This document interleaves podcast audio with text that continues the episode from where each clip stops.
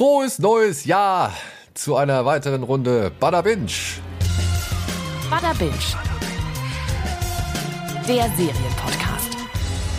So, hallo und herzlich willkommen da draußen an den Empfangsgeräten. Wir sind zurück aus der, ich hoffentlich verdienten Winterpause und wollen einmal, ja, das Jahr 23 nochmal aufrollen. Das haben wir letztes Jahr nicht mehr geschafft, aufgrund verschiedener Umstände und weil einfach auch viel zu viel zu tun war und irgendwie nie richtig Zeit und Platz da war für uns. Oder halt wir es auch koordinatorisch nicht so auf die Reihe gekriegt haben, weil mal der da nicht da war oder mal die gefehlt hat und so weiter. Und weil Aber wir vor allem auch mal ein paar Serien jetzt nachholen konnten in der Winterpause. Das war auch ein entscheidender Faktor und damit bekomme ich zu meinem nächsten Punkt. Ich begrüße nämlich ganz herzlich hier an meiner Seite A, meine liebe Kollegin Mel.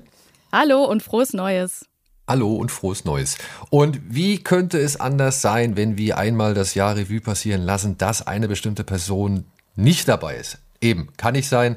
Deswegen darf ich ganz herzlich nach echt langer Zeit mal wieder Hanna Huge bei uns begrüßen. Hallo Hanna. Moin, moin, schön hier zu sein. Frohes neues Jahr allen. Ja, also, wir wollen dieses Jahr 2023 jetzt auch mal abhaken. Und das aber nicht auf die so konventionelle Art und Weise, wie wir das irgendwie in der anderen oder in den anderen Jahren gemacht haben, so dass jeder seine Top 10 zusammenträgt. Das machen wir dieses Jahr auch, allerdings nicht so präsent wie üblich. Wir wollen jetzt hier wirklich mal in zwei Folgen die beiden Halbjahre des Jahres 2023 durchgehen. Von Januar eben bis Juni und dann von Juli bis Dezember. Und mal gucken, was so rauskam. Und dann halt anhand des Release-Kalenders oder halt eben der Serien, die uns da so alle in den Sinn kommen, die Lieblinge von uns ein bisschen hervorheben und herausarbeiten oder halt eben auch das, was uns überhaupt nicht gefallen hat oder eben das, was wir vielleicht erwähnenswert finden, nochmal kurz ins Spiel bringen. Und am Ende gibt es eine Gesamtrechnung, ähnlich wie in unserem Kino Plus Jahresrückblick, die dann hoffentlich eine schöne Liste ergibt mit den vielleicht ja besten Serien des Jahres 2023 aus verschiedenen zusammengetragenen Meinungen erzeugt. Ja, so. Und das Ganze geht natürlich dann nicht unbedingt auf meine Kappe. Nein, ich will die Lorbeeren hier nicht irgendwie äh, für mich einheimsen. Nein, das Ganze ist eine Idee von Mel gewesen. Und ich fand es mal ganz cool, denn es ist einfach mal was anderes. Deswegen, ja, wollen wir jetzt auch einfach mal direkt in die Vollen gehen und uns durch den Januar durcharbeiten, der direkt mit ein paar richtigen Brechern gestartet ist. Unter anderem Welcome to Chippendales. Nein, war ein Scherz. ähm, es gab unter anderem eine neue Nicholas Winding Reffen-Serie auf Netflix namens Copenhagen Cowboy. Es gab eine Serie von, man hat sich so lange über Ryan Johnson, man hat sich so lange über ihn aufgeregt und jetzt habe ich den Namen fast vergessen. Nein, es gab eine neue Serie von Ryan Johnson namens Pokerface, äh, die bei uns über Sky gestartet ist, in Amerika auf Peacock rausgekommen ist. Und ja, ebenfalls über Sky kam eine Serie, die wir alle drei, glaube ich, relativ weit oben in unseren Jahreslisten haben. Nämlich der Januar ging los mit The Last of Us. Das ist schon so lange her, das hat man fast gar nicht mehr auf dem Schirm, dass das dieses Jahr kam. Also letztes Jahr. Also letztes Jahr. Aber dass es halt wirklich ein Jahr her ist, ne? Ja, genau. Und ja, also ich habe die, also ich habe das erste Spiel gespielt. Ich hänge immer noch im zweiten Spiel drin. Ich muss es zu meiner Schande gestehen. Ich bin immer noch nicht ganz durch, aber ich nähere mich jetzt dem Ende. Aber nichtsdestotrotz bin ich ganz großer Fan vom ersten Spiel gewesen und war sehr gespannt auf diese Serie und wurde meiner Ansicht nach echt entlohnt. Sowohl was die Erinnerung an das Spiel angeht, aber eben halt auch was der Umgang oder was den Transfer von eben Videospiel zu Bewegtbild oder eben Serie ist. Denn ich fand das, was man im Spiel halt nicht unbedingt so gut über, also aus dem Spiel nicht so gut übernehmen konnte, das haben sie hier sehr schön mit eben Dingen gefüllt, die man im Spiel zuvor nicht gesehen hat. Und dazu hat man zwei tolle Hauptdarsteller gehabt und eine doch, ja, glaubwürdig und echt schick inszenierte Welt. Ja, ich muss sagen, ich habe das Spiel oder die Spiele selber nie gespielt, aber ich habe ähm, zumindest den ersten Teil komplett als Let's Play geguckt, also quasi schon als eine Art Serie. Und trotzdem, obwohl ich das natürlich dann alles schon kannte, hat mich die ähm, richtige Serie ähm, total abgeholt und mir auch Seiten ähm, von dieser Welt gezeigt, die mir bis dato verborgen geblieben sind, wie du es gerade schon gesagt hast.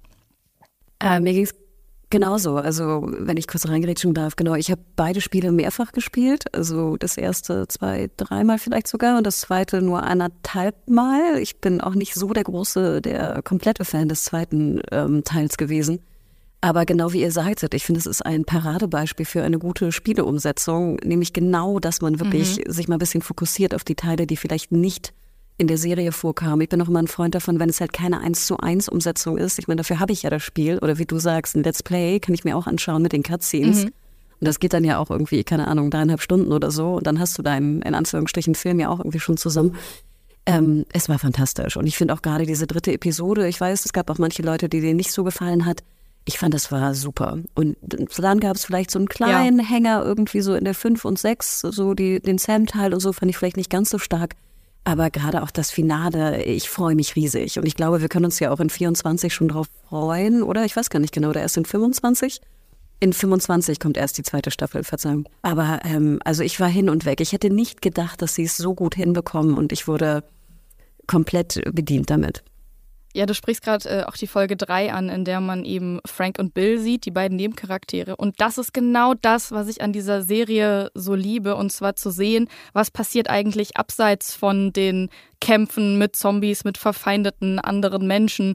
Ähm, wie lebt man in so einer Apokalypse? Und das hat mich sehr, sehr mitgenommen. Das äh, ist für mich auf jeden Fall eine, seit langem mal wieder eine sehr, sehr, sehr gute Zombie-Serie, sage ich als großer Zombie-Fan.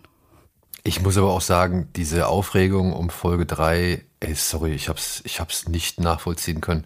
Ist doch schön, wenn man mal erklärt bekommt, wie so eine gewisse Figur dann im Spiel halt ist, also so ist, warum, also, oder warum mhm. sie so ist, wie sie im Spiel ist, so, also, und das macht die Serie ja nicht permanent, sondern das macht sie ja halt vielleicht zwei, drei, naja, sagen wir drei, vier Mal, dass sie halt so gewisse Geschichten vorher noch aufzieht, bevor sie dann in die eigentliche Geschichte übergehen. Und das ist doch in Ordnung. Also ich meine, wer will denn sehen, wie die fünf Minuten da durch den Wald laufen und dabei eigentlich nur irgendwelche Bäume überkraxeln müssen oder so, ja? Also das ist doch, weiß ich nicht, da, dass, dass man sich da nicht so entspannen kann. Und wenn es wirklich die Geschichte, die, die Beziehung zwischen zwei Männern ist, die da aufregt, ja, dann Sad. willkommen in der neuen Welt. Mhm. Ja. Daniel hat es am Anfang schon ein bisschen angeteasert. Diese Serie ist bei uns allen sehr weit oben in unseren persönlichen Top Tens. Ähm, und das bedeutet in meinem Fall, dass ich dieser Serie neun Punkte geben würde. Also wir haben gesagt, wir geben ähm, im Verlauf des Gesprächs den Serien, über die wir reden, die in unseren Tops vorkommen, Punkte von äh, 1 bis 10. Ähm, also natürlich 10 für die beste Serie und in diesem Fall gehen neun Punkte von mir an The Last of Us. Ja, von mir auch. Von mir auch. Sind wir uns alle einig. Ja, und super gespannt, was eure Nummer eins ist. Und was, was ja schön ist, wir nehmen diese Sendung ja jetzt auf, nachdem, kurz nachdem die Golden Globes in äh, Amerika verliehen worden sind. Und da ist The Last of Us ja auch, äh, glaube ich, ausgezeichnet worden für Dramaserie, ne? Oder. Oder für, ich meine Succession. Sie war nominiert. Oder? Ja. Ah nee, Succession ist die Dramaserie, aber hat, hat, hat Last of Us nicht auch noch irgendeinen Preis bekommen? Nee, The Last of Us war für drei Golden Globes nominiert. Für beste Dramaserie, beste Hauptdarsteller und für beste Hauptdarstellerin. Aber soweit ich weiß, leider keinen gewonnen. Ah, okay, nee, aber da, da hat Succession ja abgeräumt. Aber gut, da kommen wir ja auch nochmal drauf zu sprechen. Genau. Ähm, ja, andere ja. Serien, die im Januar kamen, hast du auch schon angesprochen. Ähm, von denen ich auch weiß, dass die in den ein oder anderen Toplisten bei uns vertreten sind. Ja, also ich habe noch, um es mal vorwegzunehmen, ich habe noch ähm, Kopenhagen Cowboy bei mir in der Liste. Denn ich muss sagen, hier hat Nicholas Winning Reffen meiner Ansicht nach ein bisschen von dem verfeinert, was er mit Too Old to Die Young schon wirklich ins Extrem getrieben hat. Und für seine Verhältnisse war das schon ein bisschen fast-paced, muss ich sagen. Oder ich, halt. Uff, ja, mir war sie tatsächlich ein bisschen zu langsam. nee, das geht langsamer. Wirklich. Ey, wenn du Tor das, war, das war sowas Langsames, habe ich, hab ich in meinem Leben noch nicht gesehen. der braucht für eine Kamerabewegung von der einen Seite des Raumes zur anderen Seite des Raumes locker fünf Minuten. Unfassbar. Ja, wirklich. Ja, gut. Ich glaube, nur dafür muss ich es mir dann einmal ansehen, aber dann weiß ich ja jetzt schon, dass mir Too Old to Die Young zu langsam, deutlich zu langsam sein wird. Ja. Ey, ich fand Kopenhagen Cowboy, ich, ey, ich hab mit, mit Reffen habe ich so meinen Frieden geschlossen, weil er mal zu mir selbst gesagt hat, er ist ein Fetischfilmer. Also er, er steht, also er filmt das ab, worauf er selbst, was er selbst geil findet. Und das ist für mich dann insofern, ey, ist cool.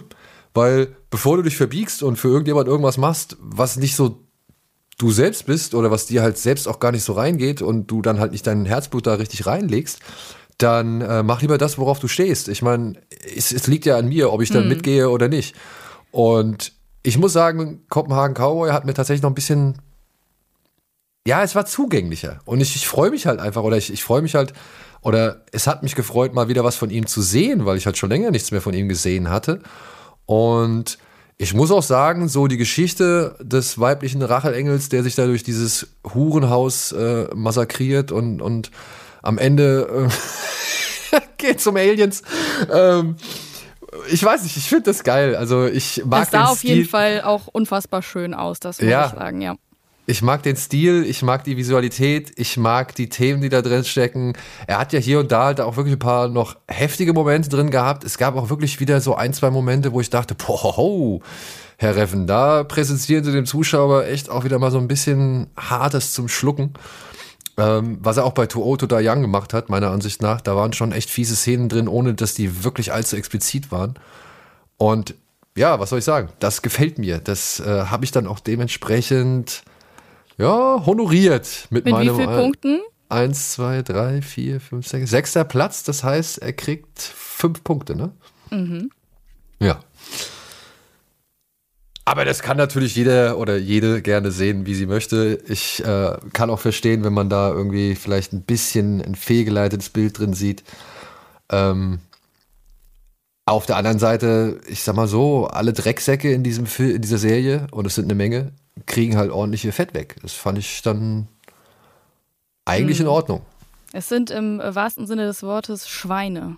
Ja, das sind im wahrsten Sinne des Wortes Schweine. Ich würde gerne noch einen kleinen Nachtrag geben, weil wir glaube ich, im letzten oder vorletzten Jahr über Too Old to Die Young, Too Old to Die Young, Too Young to Die Old, wie auch immer rum, äh, gesprochen haben, glaube ich.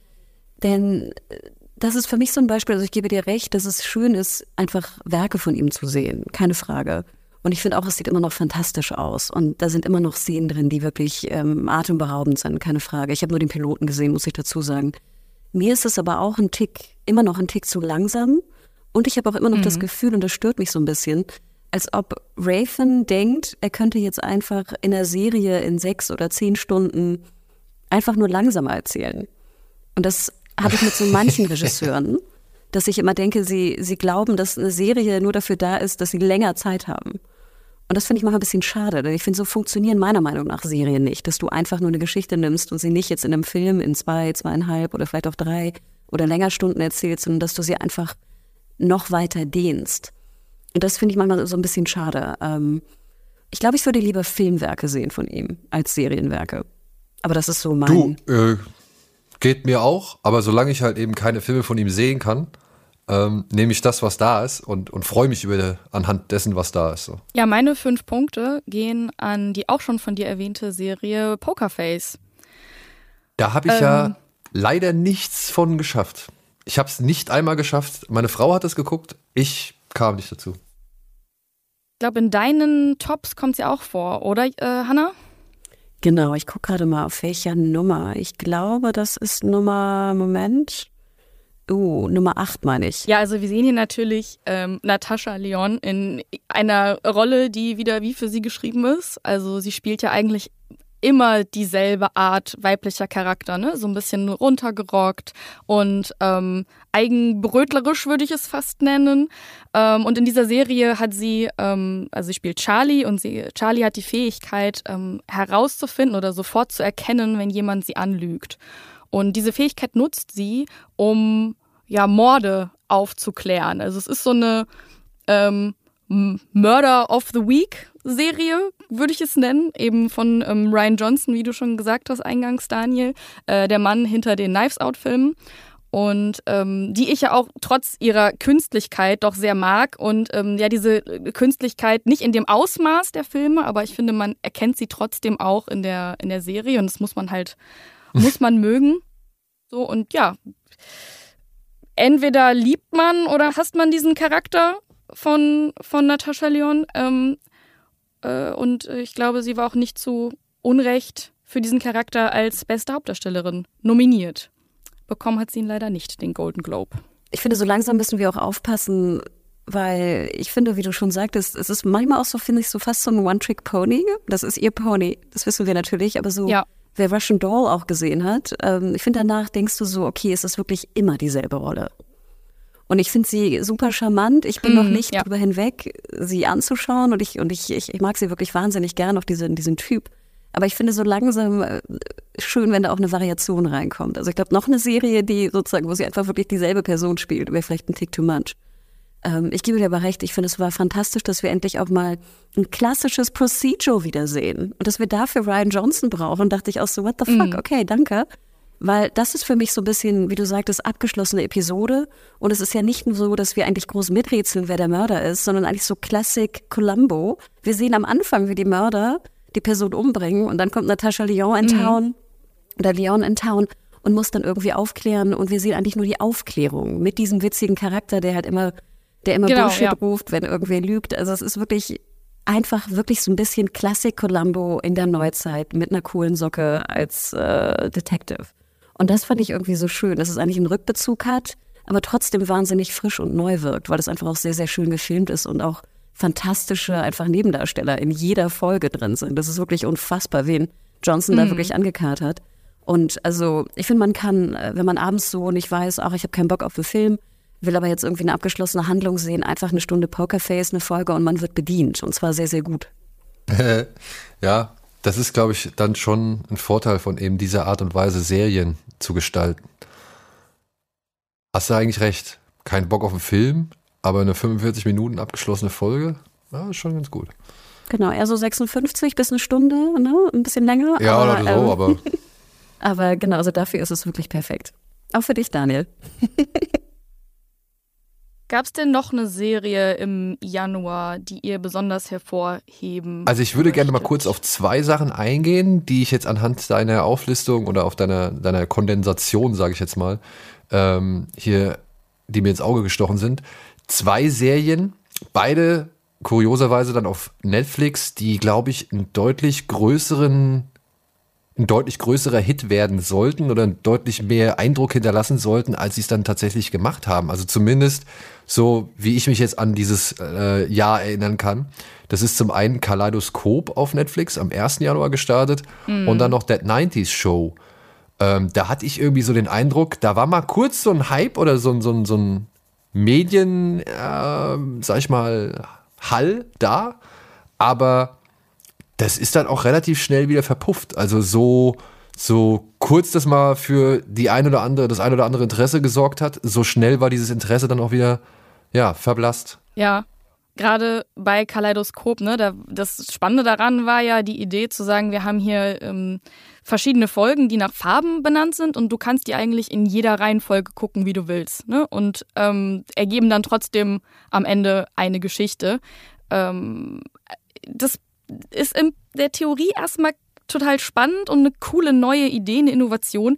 Aber wenn dann die einzelnen Folgen leider so langweilig sind, dann funktioniert das halt auch nicht. Also ich habe, glaube ich, nach drei Folgen habe ich abgebrochen mit Kaleidoskop. Ich nach einer. Meinst du was gar nicht? Ich fand's echt doof. Und ich finde auch diese, diese, ähm, ja, Anthologie ist es ja nicht ganz, aber das erinnert mich aber irgendwie an so ein paar Prime-Serien. Ich finde, das sind, ach, ich weiß auch nicht, ich, ich bin da aber auch nicht für zu haben, keine Ahnung. Ich fand sie wirklich doof. Der Pilot, der, der hat mich schon gar nicht gepackt irgendwie. Und ich hatte auch nicht das Gefühl, dass da jetzt irgendwie so viel Bass drauf äh, gewesen sei.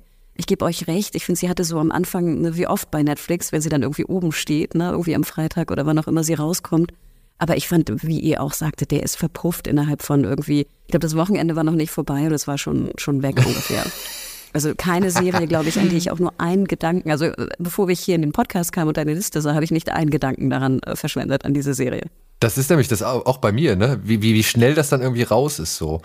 Ähm, und da würde ich zum Beispiel sagen, eine Serie, die sich tatsächlich dann hartnäckiger gehalten hat, ist Shrinking. Die kam auch im Januar und die von der hört man immer mhm. wieder. Also die, die, die kommt mir halt immer wieder unter die Augen, weil halt irgendwie jemand mich daran erinnert oder jemand nochmal hervorhebt, wie lustig das ist oder wie gut das ist und so weiter und so fort. Also ja, sie leidet, glaube ich, auch ein bisschen darunter, dass sie auf Apple TV Plus läuft. Ne? Das haben einfach auch nicht ich gehöre so zu den ja. Apple-Leuten und ich habe sie auch gesehen damals. Und ich gebe dir recht, das finde ich so Apple-Serien insgesamt einfach eine sehr viel längere Haltwertszeit ungefähr haben, ne? Weil sie auch vielleicht am Anfang von nicht so viel geguckt wird und dann äh, werden und dann irgendwie noch so reinflutschen.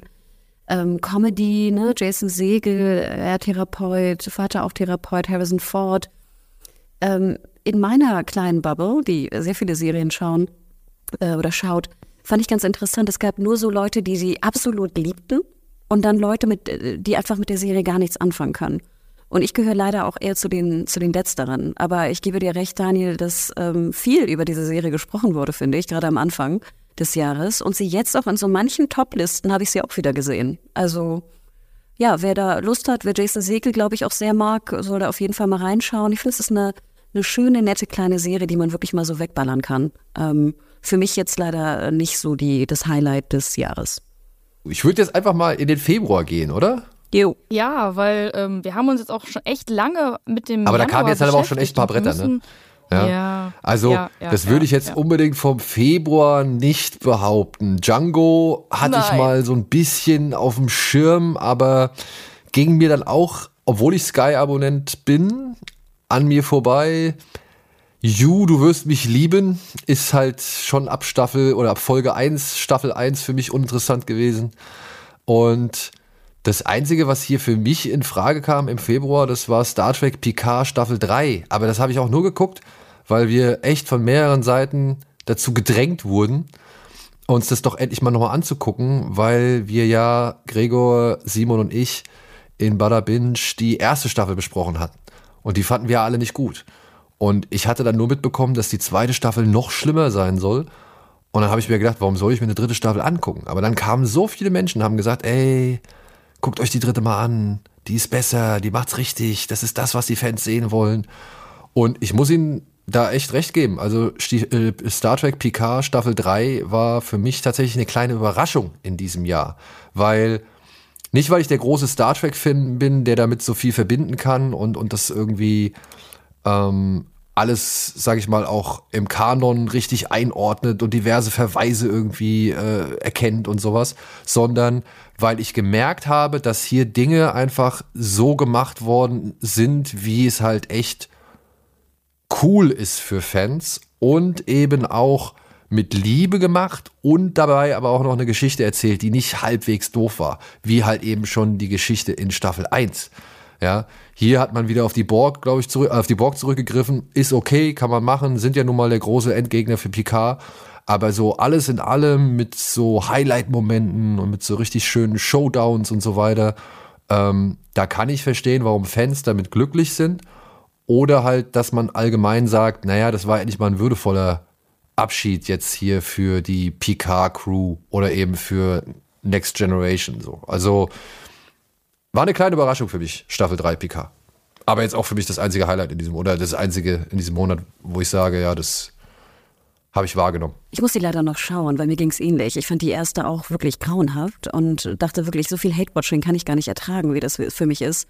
bei mir kamen dann auch alle so alten Trekkies wieder aus ihren Löchern und meinten, nein, die dritte ist ganz anders und musst du gucken. Also das ist noch mein To-Do, was ich jetzt auf Weihnachten nicht geschafft habe. Und gerade wenn du sagst, es ist wirklich so, dann freue ich mich drauf.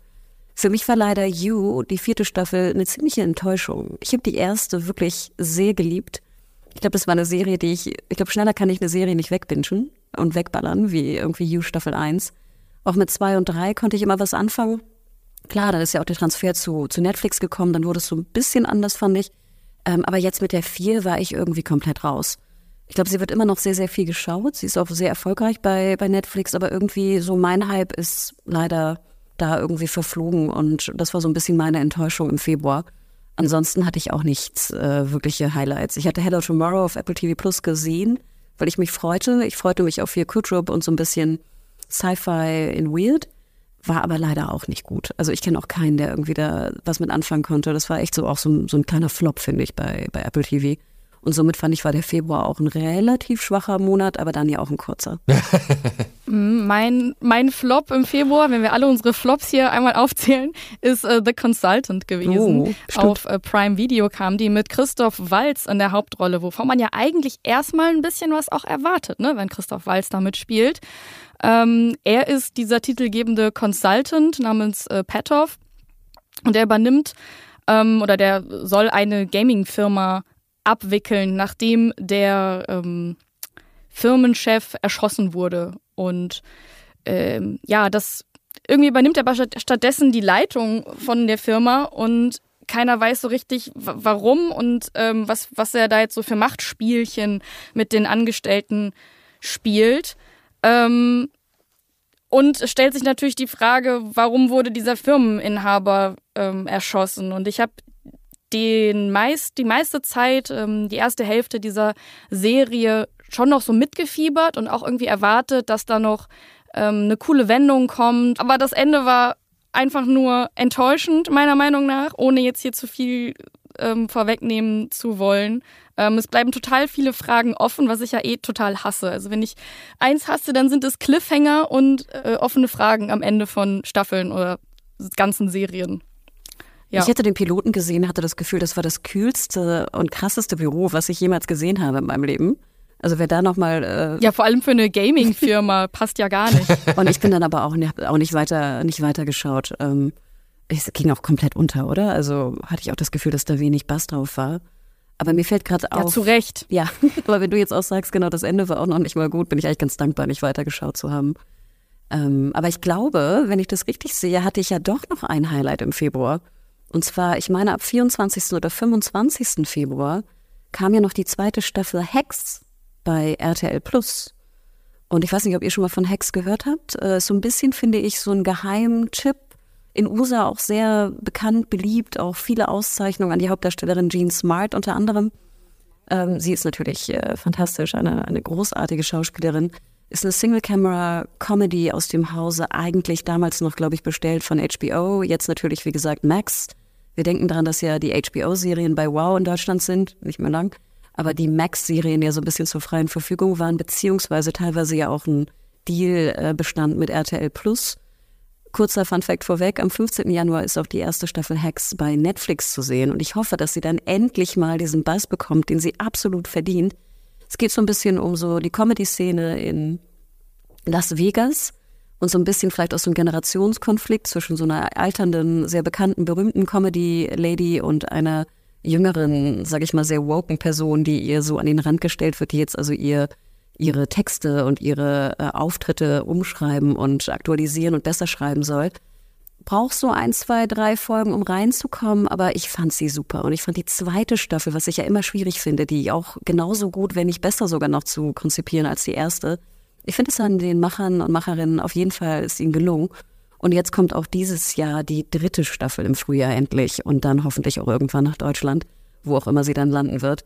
Also so ein kleiner Geheimtipp, wer so alte Single-Camera-Comedies von HBO mit weiblichen Charakteren, wenn der Bock drauf hat, guckt euch Hacks an. Und wie gesagt, ab 15. dann auch bei Netflix. Wird das H-A-C-K-S geschrieben?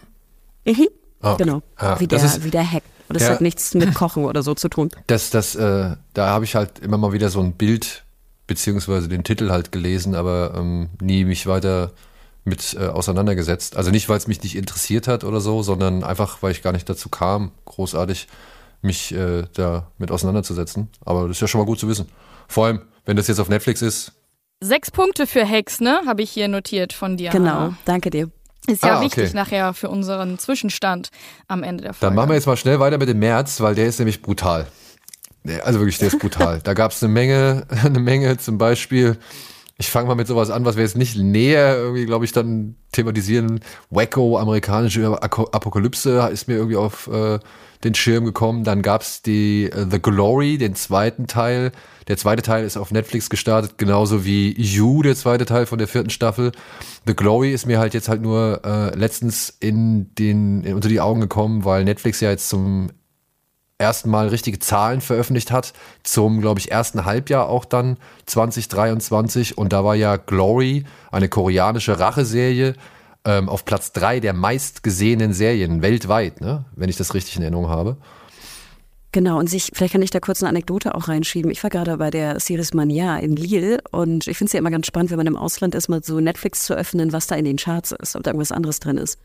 Und ich glaube, The Glory war die gesamte Zeit, und ich war ja recht lang, äh, das Series Mania ist immer super lang, das Festival, in Lille. Und die ganze Zeit über war Glory auf eins oder zwei. Und habe ich angefangen, es zu gucken. Und es ist wirklich, du sagtest ja schon, Rachedrama, koreanisch, sieht fantastisch aus, ist auch echt teilweise super hart, super schlau, aber auch gebaut relativ viele Folgen. Ich glaube, es sind sogar 20 oder 22. Also man muss so ein kleines Invest äh, machen. Aber es lohnt sich wirklich. Ich hatte auch kurzzeitig überlegt, sie in die Top Ten bei mir reinzupacken. Habe sie dann, glaube ich, ein bisschen fast vergessen. Und super krass, genau wie du sagst. Also die wurde so krass viel geguckt, international, weltweit. Ähm, auch wirklich gut. Also es ist eine wirklich, wirklich gute Serie. Schaut rein in The Glory. Also das habe ich auf jeden Fall fest vor, ähm, noch, das, das noch zu machen. Was hatten wir noch? Shadow and Bone, Legenden der Grisha, Staffel 2. Ja, auch so eine Serie, die irgendwie so ein bisschen Drama irgendwie erlebt. Äh, dann hatten wir The Night Agent, sollte irgendwie der, das war auch wieder so eine Nummer 1 auf, auf, auf Netflix eine Zeit lang und man hat sich immer gefragt, warum. naja, aber dann ja Luden, Mandalorian, die dritte Staffel ist im März gestartet. Dann kam lange angekündigt und endlich jetzt äh, in der ZDF-Mediathek realisiert und dann auch im ZDF irgendwann später der Schwarm. Wir haben noch Daisy Jones and the Six, eine Serie, die mir jetzt auch in den Jahresbestenlisten hier und da schon mal äh, ein bisschen untergekommen ist. Ted Lasso Staffel 3 hatten wir, Der Bienenschwarm hatten wir, das äh, hatten wir dann bei, bei auch bei, bei der Binge gesprochen, eine Amazon Prime Serie. Und ja, der große Abräumer bei den Golden Globes ist dann auch im März gestartet, nämlich die vierte Staffel Succession. So, meine Damen, was wollt ihr euch aussuchen? Ich fange mit einer Serie an, die in der Liste leider fehlte. Äh, die habe ich im Nachhinein noch eingetragen. Ähm, und zwar Yellow Jackets Staffel 2. Oh, habe ich immer noch nicht geguckt. Nein, immer noch nicht. Nein, Ja, das aber ist so ein Hannah, du doch Schandfleck. bestimmt, oder? Nein, das tut mir so leid. Ich habe die 201 angefangen damals, weil ich mich so drauf gefreut hatte. Ich hatte Yellow Jackets auch ja in meinem letzten Rückblick und war wirklich, ich liebe diese Serie. Genau, also die erste Staffel dachte zumindest. ich. Ich bin überhaupt nicht reingekommen und hab's dann vergessen. Sorry, ich habe hier so einen Zettel neben mir liegen und habe gerade schon notiert und dachte so, oh fuck, Yellow Jacket Staffel 2, ich muss nachholen. Ich habe, wie gesagt, 201 fand ich echt dröge und war echt enttäuscht und habe dann es vergessen. Tut mir leid. Lohnt es sich, sie noch zu gucken? Ja, also ich verstehe, warum du ähm, abgebrochen hast, weil ja, sie ist tatsächlich deutlich schwächer als die erste Staffel. Was aber nicht schwer ist, weil ja die erste Staffel so grandios ist. Also da anzuknüpfen ist halt wirklich, ist halt wirklich nicht leicht. Ähm, ja, also die, das große Thema, sag ich mal, der zweiten Staffel ist, dass ähm, die drei oder drei der ähm, Damen, um die es sich auch in der ersten viel dreht, und zwar Misty, ähm, Natalie und Thaisa, ähm, erpresst werden. Und ähm, Shauna da jemanden im Verdacht hat und äh, ja, das dann auch blutig endet. Und es geht sehr viel um diesen, wieder um diesen Zusammenhalt ne, von, von denen. Ähm, und wir sehen auch in der Vergangenheit ähm, jetzt, wie sie den Winter überstehen müssen. Also Sachen, die auch in der ersten Staffel, meine ich, schon angeteased wurden. Wobei das bei mir gerade ein bisschen auch ineinander verschwimmt, ne, weil ich habe die direkt hintereinander geguckt. Ich habe, ähm, als ich Staffel 1 angefangen habe, war Staffel 2 schon da. Und wenn ich mich richtig erinnere, dann wurden Szenen aus dem Winter schon in der ersten Staffel angeteased, die jetzt dann eben stattfinden in der Genau, zweiten ich glaube, Staffel. ganz, ganz am Anfang sehen wir so Fälle und Winter und also wir wissen, dass sie genau im Winter noch da sein werden irgendwie. ja, ja, ja, genau. Und schon Fleisch essen. Ja, genau. Und äh, ja, darum geht es eben auch. Und äh, der, sag ich mal, langweiligere Teil dieser Staffel ist ähm, alles rund um Lotti, die nämlich zu einem Guru geworden ist, eine Sekte um sich versammelt hat, ähm, wo dann eben auch alle äh, gemeinsam hinfahren. Ähm, das hat mich nicht so richtig interessiert, muss ich ehrlich sagen. Ähm, aber ja, alles in allem, ähm, guck sie weiter, Hanna, auf jeden Fall. Oh, Ich okay, glaube, das große Drama, das große Drama bei, bei Yellow Jackets ist dann auch der Wechsel von Sky zu Paramount Plus. Das hat, glaube ich, auch für einiges an Verwirrung gesorgt oder war halt irgendwie so ein, also für mich auf jeden Fall, da habe ich ein bisschen die Orientierung verloren und habe dann irgendwann erst viel später gerafft, ach, guck mal, die ist jetzt bei Paramount Plus. Okay. Also oder und, und hab's dann auch wieder vergessen. Also ich äh, habe die Ja. aber auch noch vorzuschauen. Also ich will die auch noch schauen. Ich fand die erste Staffel auch echt gut. Deswegen, ja. Aber lief die erste Staffel dann nicht teilweise sogar ähm, zweigleisig? Also war sie nicht bei Sky dann drin, also Slash Wow und auch bei Paramount Plus? Ja, soweit ich weiß schon. Ich meine, dass ich nämlich auf dem einen der beiden angefangen habe und auf dem anderen weitergeguckt habe. Aber du hast schon recht, das war schon ziemlich verwirrt. Aber ich meine, Sky hatte damals so einen Deal gemacht mit Paramount, dass sie die Serien zeigen können, solange Paramount Plus noch nicht in Deutschland erhältlich ist, aber sie sie nicht exklusiv sozusagen haben. Ich meine, so wäre der Deal gewesen. Aber du hast schon recht. Verwirrend ist es auf jeden Fall. Wie immer. Ja, ich fand ein bisschen schade, dass dieser Bienenschwarm so untergegangen ist. Das hat mir eigentlich echt ganz gut gefallen, über dieses fanatische Mädchen, das sich durch Amerika mordet. Dre Green, die ein obsessiver Fan der Pop-Ikone Niger ist, ist in meiner Top 10. Ah, echt? Cool. Ja, Cool. kriegt Wo? von mir sechs Punkte. Nicht schlecht. Finde ich Ja, gut. Sehr nice. Finde ich gut. Ich fand es nämlich auch gut. Ich fand nur, ich war irgendwie in einer komischen Stimmung und ich glaube, man sollte nicht in einer komischen Stimmung sein, wenn man die Nee. Serie schaut. Auf keinen Fall. Nee.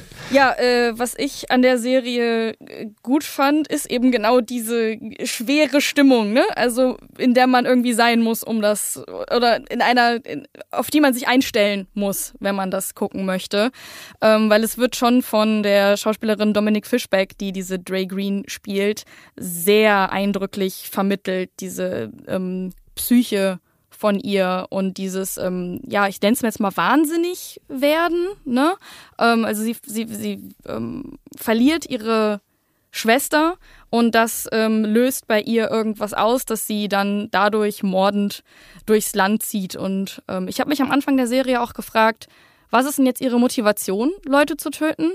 Ähm, am Anfang waren es hauptsächlich Männer und als dann die erste Frau gestorben ist, war ich so, okay, nee, das ist es nicht. Ähm, ja, bis sich dann eben rausstellt, das sind eben in erst, ich sag mal in Anführungszeichen Feinde von ihrer Schwester oder eben von Niger, dieser Pop-Ikone, die sie anhimmelt. Und es gibt sehr, sehr viele ähm, Referenzen auf ähm, ja, reale Personen. Also das Ganze, dieser Bienenschwarm ist ja schon eine Referenz an den Beehive von äh, Beyoncé oder wie sich die Fans von Beyoncé nennen. Und ähm, ja, die Serie wirft einen sehr kritischen Blick auf Fandoms ähm, und die sozialen Medien. Und schafft es einmal einen echt schön, eine schöne Meta-Folge zu inszenieren, wo man sich gerade fragt, gucke ich mir jetzt dann doch eine True Crime-Geschichte an oder Ach ja, die Doku-Folge. die ja, Doku-Folge, Die ist die, ist echt cool, ja. Also deswegen, ich fand die ganze Inszenierung, den Stil, diese kräftigen Farben plus Dominik Fischberg, ich fand das wirklich echt, das hat mir sehr viel Spaß gemacht, beziehungsweise ich fand es faszinierend zu verfolgen, sagen wir es so. Ja, mit Gastauftritten übrigens von Billie Eilish und Paris Jackson. Why not? Und die Serie, darf man auch nicht vergessen, ist von Donald Glover. Genau. Und das merkt man auch an allen Ecken und Enden, finde Ja. ich. Finde ich auch. Und sah wirklich gut aus. Habt ihr echt Ja. absolut recht. Kommt mit auf die Liste bei mir. Der Schwarm. Ich hat viel Häme kassiert, hat viel Spott und, und äh, Beschimpfungen kassiert. So, ich muss sagen, am Ende des Tages fand ich es nicht ganz so katastrophal, aber ja, es war weit von dem, was ich mir damals zusammen fantasiert habe, als es hieß, Uma Thurman hätte die Rechte dafür gekauft. Und dementsprechend ähm, möchte ich hier auch eher den, den, äh, das, das Wasser des Vergessens drüber fließen lassen, sage ich jetzt mal. Vielleicht noch ein, ein, zwei Sätze zu der Schwarm. Ich finde es halt so ein bisschen schade, weil es natürlich so die Großproduktion, ich habe keine Ahnung, 40 Millionen irgendwie, also für deutsche Verhältnisse Großproduktion ähm, Deutschlands war. Und dann, wenn man auch so auf der Berlinale ist, auf der ähm, äh, Berlinale Series, die es ja leider nicht mehr geben wird dieses Jahr, ähm, aber auch auf anderen Serienfestivals und dann immer so der Schwarm das deutsche Aushängeschild ist, dann habe ich mich echt so ein bisschen geschämt. Und es tut mir auch wirklich leid, weil da waren ja auch tolle Leute mit dabei. Aber wenn ich an den Schwarm denke, sehe ich immer nur so Leute in so wilden, dunklen Büros stehen, die auf Monitore glotzen und mir irgendwas erzählen. Und ich fand es teilweise wirklich auch regietechnisch echt dröge inszeniert. Und ich fand es wahnsinnig schade, denn ich wünsche mir ja auch, dass so eine Produktion irgendwie in Deutschland funktioniert. Und nachher dachte ich so, ach, nee, also meins war es nicht. Ich glaube, es war sehr erfolgreich, hat er auch seine, seine Quoten gemacht, wurde international verkauft und auch geschaut. Ähm, klar, basiert auf dem ne, Weltbestseller, logisch. Ähm, trotzdem ist das so ein kleines, es hinterlässt es leider auch ähm, so ein kleines Geschmäckle bei mir, auch für die deutsche Branche, einfach weil ich es schade fand. Ich finde, da hätte man sehr viel mehr draus machen können, auch qualitativ vor allem. Das stimmt. Ich habe es leider abgebrochen tatsächlich. Also da gebe ich dir auch recht, Hanna. Aber ich denke mir dann halt, es gibt auch eine Menge, wie hieß diese französische Serie, wo diese Welle vor der Insel stehen bleibt und alle sich fragen, was, was jetzt abgeht. Diese, Oh Gott, ja, du hast recht. ja. Hm, Ja, ich weiß auch nicht mehr, wie sie hieß. Und, und also da habe ich halt auch mal reingeguckt und ich muss sagen, naja, da ist der Schwarm schon noch ein Tick, Tick aufwendiger und besser und keine Ahnung. Auf der anderen Seite, ja, da frage ich mich auch, warum haben sie gewisse Sachen einfach versucht in Szene zu setzen und nicht eher andere Dinge, weil das, was sie, wie sie es in, in Szene gesetzt haben, es war einfach too much. Also die haben sich irgendwelche Aufgaben vor, an die, vor, auf die Brust geheftet, so, die, weiß ich nicht, nicht mit diesen Mitteln, die ihnen zur Verfügung standen, zu bewältigen waren. Oder wenn sie sie angegangen sind, dann sah es halt eben auch nicht allzu gut aus, so, ja. Und das hätte man, glaube ich, alles ein bisschen cleverer lösen können und ein bisschen, weiß ich nicht, vielleicht dann auch ein bisschen kleiner denken in dem, was man irgendwie zeigen will oder wie man es zeigen will, so, ja. Und fand ich halt alles ein bisschen auch, also wie gesagt, ich fand es ein bisschen schade und ich gebe dir recht, es ist halt ein bisschen doof, wenn man irgendwie sagt, hier, das ist unser Prestige-Projekt und dann, ja, wird man eher belächelt. Auf der anderen Seite muss ich sagen, es gibt genug in der Welt, das äh, immer noch, sag ich mal, auch gerne so groß wäre wie der Schwarm, aber es weitaus weniger Budget hatte und dann halt eben auch weitaus schlechter aussieht, so, ja, und, und vielleicht auch ein bisschen von der Handlung ein bisschen duller ist, so. Aber, naja. Hoffen wir auf die nächste große Science-Fiction-Adaption. Stimmt. Positiv. Ähm, ja. Mandalorian kurz, Staffel 3. Ja, habe ich nach wie vor gerne geguckt. Aber ich finde, die dritte Staffel hat leider ein, eine Entscheidung getroffen, die sie nicht unbedingt hätte treffen sollen. Denn sie hat eigentlich Mando und äh, Grogu sehr aus der Gleichung rausgenommen und hat eher andere Figuren da ähm, in den Mittelpunkt gerückt, beziehungsweise hat Mando eher so nach hinten oder an die Seite verfrachtet dieser Serie und ich glaube, das hat auch vielen Fans nicht unbedingt geschmeckt. Also ich höre halt immer wieder Menschen, die sagen, ja, ich fand die dritte Staffel jetzt nicht mehr so cool, weil irgendwie ging es da halt nicht so wirklich um Din und Grogu. Und, Ja, wie du Genau so sagst. ging es mir. Ja, und falls jetzt noch eine weitere Staffel kommt, hoffe ich, dass sie sich ein bisschen mehr auf das Wesentliche besinnen oder halt eben ähm, die eigentliche Stärke dieser Serie wieder mehr in den Fokus rücken. Hört auf Daniel. Ähm, hat eine von euch Daisy Jones and the Six gesehen? Nur mal kurz gefragt.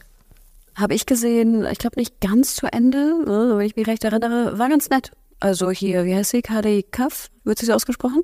Riley Kaff? Riley Keo heißt, glaube ich, wird sie ausgesprochen. Keo? Also ich glaube, sie Oh, wird Keo, Keo ausgesprochen. Ah, besser.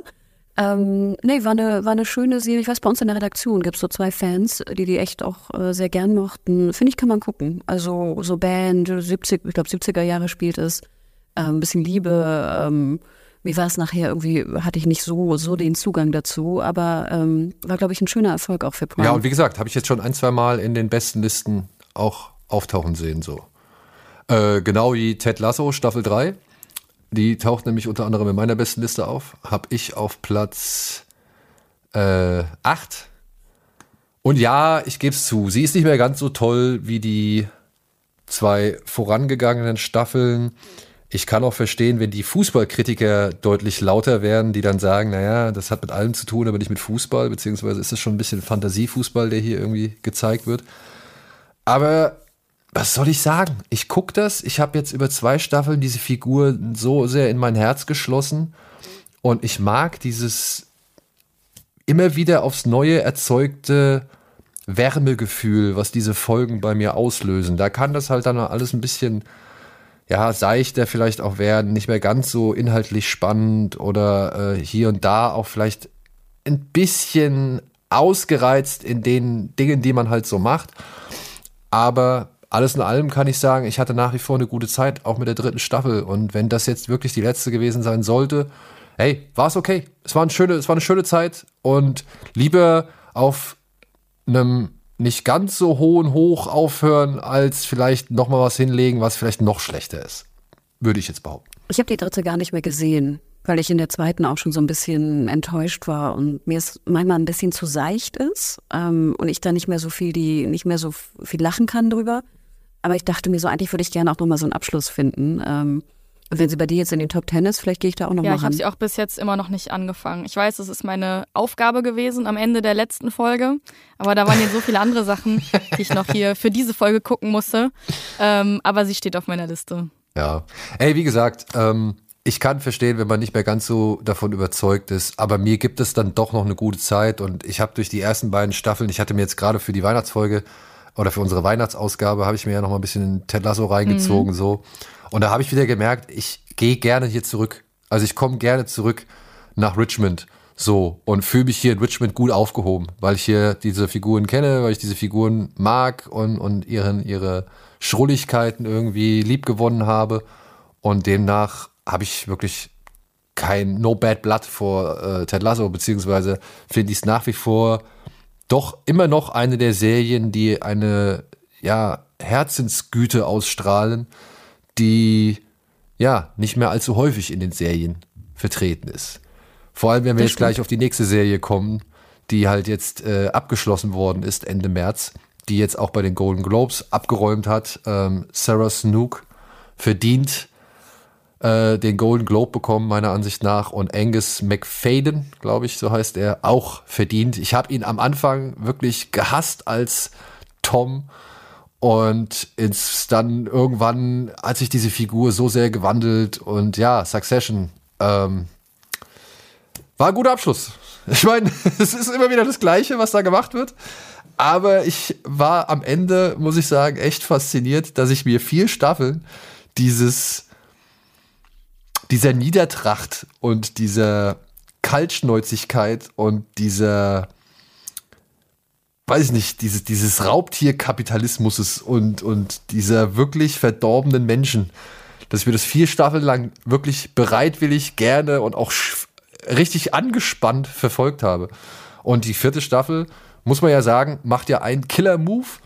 Ich glaube, er war ein bisschen früh, äh, innerhalb der, der Staffel, aber nichtsdestotrotz kam er halt wie aus dem Nichts und auch die Folge dazu, wie sie inszeniert worden war, wie sie hin und her geschnitten war, echt stark.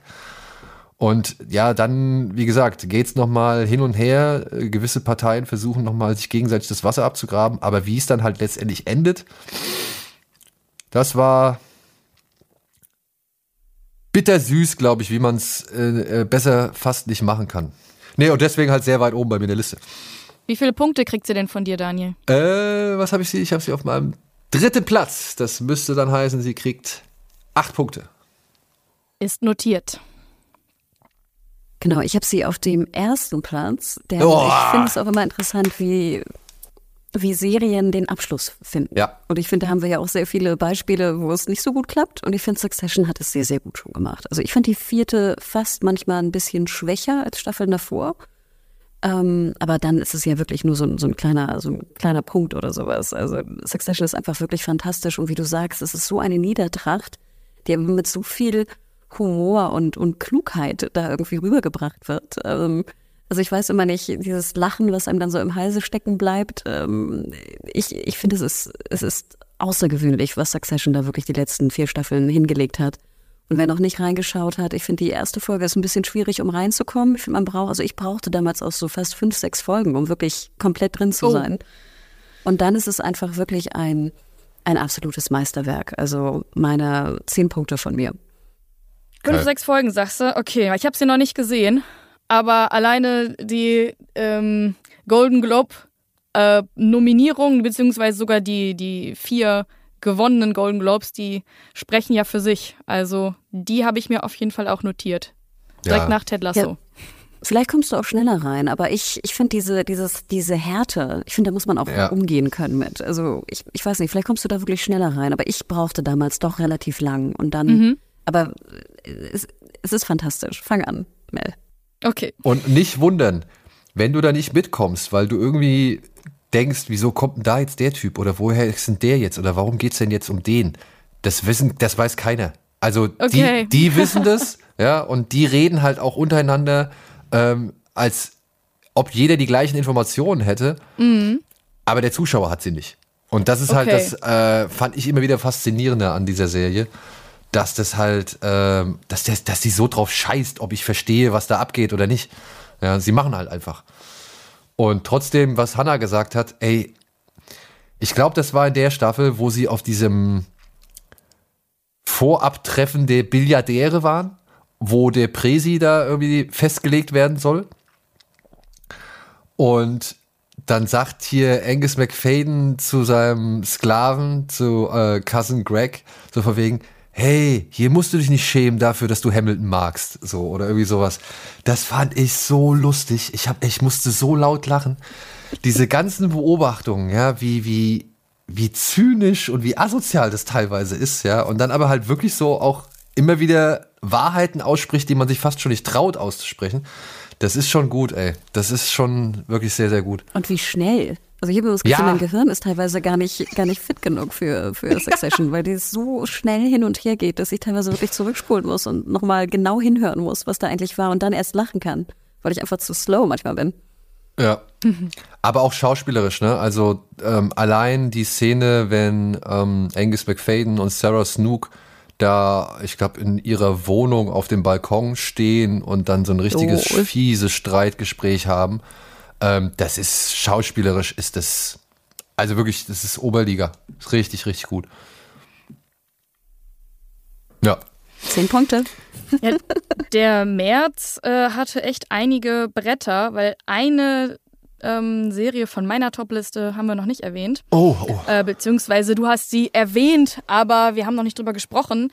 Ähm, es ist Luden. Echt? Krass. Die, ja, doch, die deutsche Serie, ähm, die sich an der Nutella-Bande, die es ja wirklich gab, ähm, orientiert. Ähm, die hat's auf meinen Platz 4 geschafft. Sieben Punkte gibt's von mir für Luden. Ähm, ja, es ist halt nach einer wahren Begebenheit, aber natürlich nur ähm, lose angelehnt. Es geht um äh, Klaus Bakowski, auch Lamborghini Klaus genannt, der in den 70er Jahren ähm, die Nutella-Bande gründet. Und ähm, das sind halt junge, aufstrebende Luden. Und wer das Wort Luden nicht kennt, das sind Zuhälter. Vollkaufmänner, ähm, bitte. Vollkaufmänner. Ja, die legen sich mit dem äh, Zuhälterkartell der GmbH an. Ähm, und es geht eben um die Macht auf dem Kiez, ähm, um Etagen im Eros Center.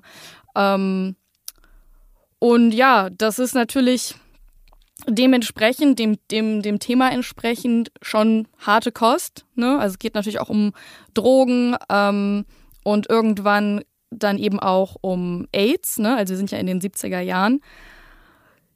Ich finde es sehr authentisch, ähm, sehr gut geschauspielert. Ähm, einziger kleiner Kritikpunkt von mir. Ähm, es wurde halt nicht hier in Hamburg auf dem Kiez gedreht, Was? sondern in den Bavaria-Studios.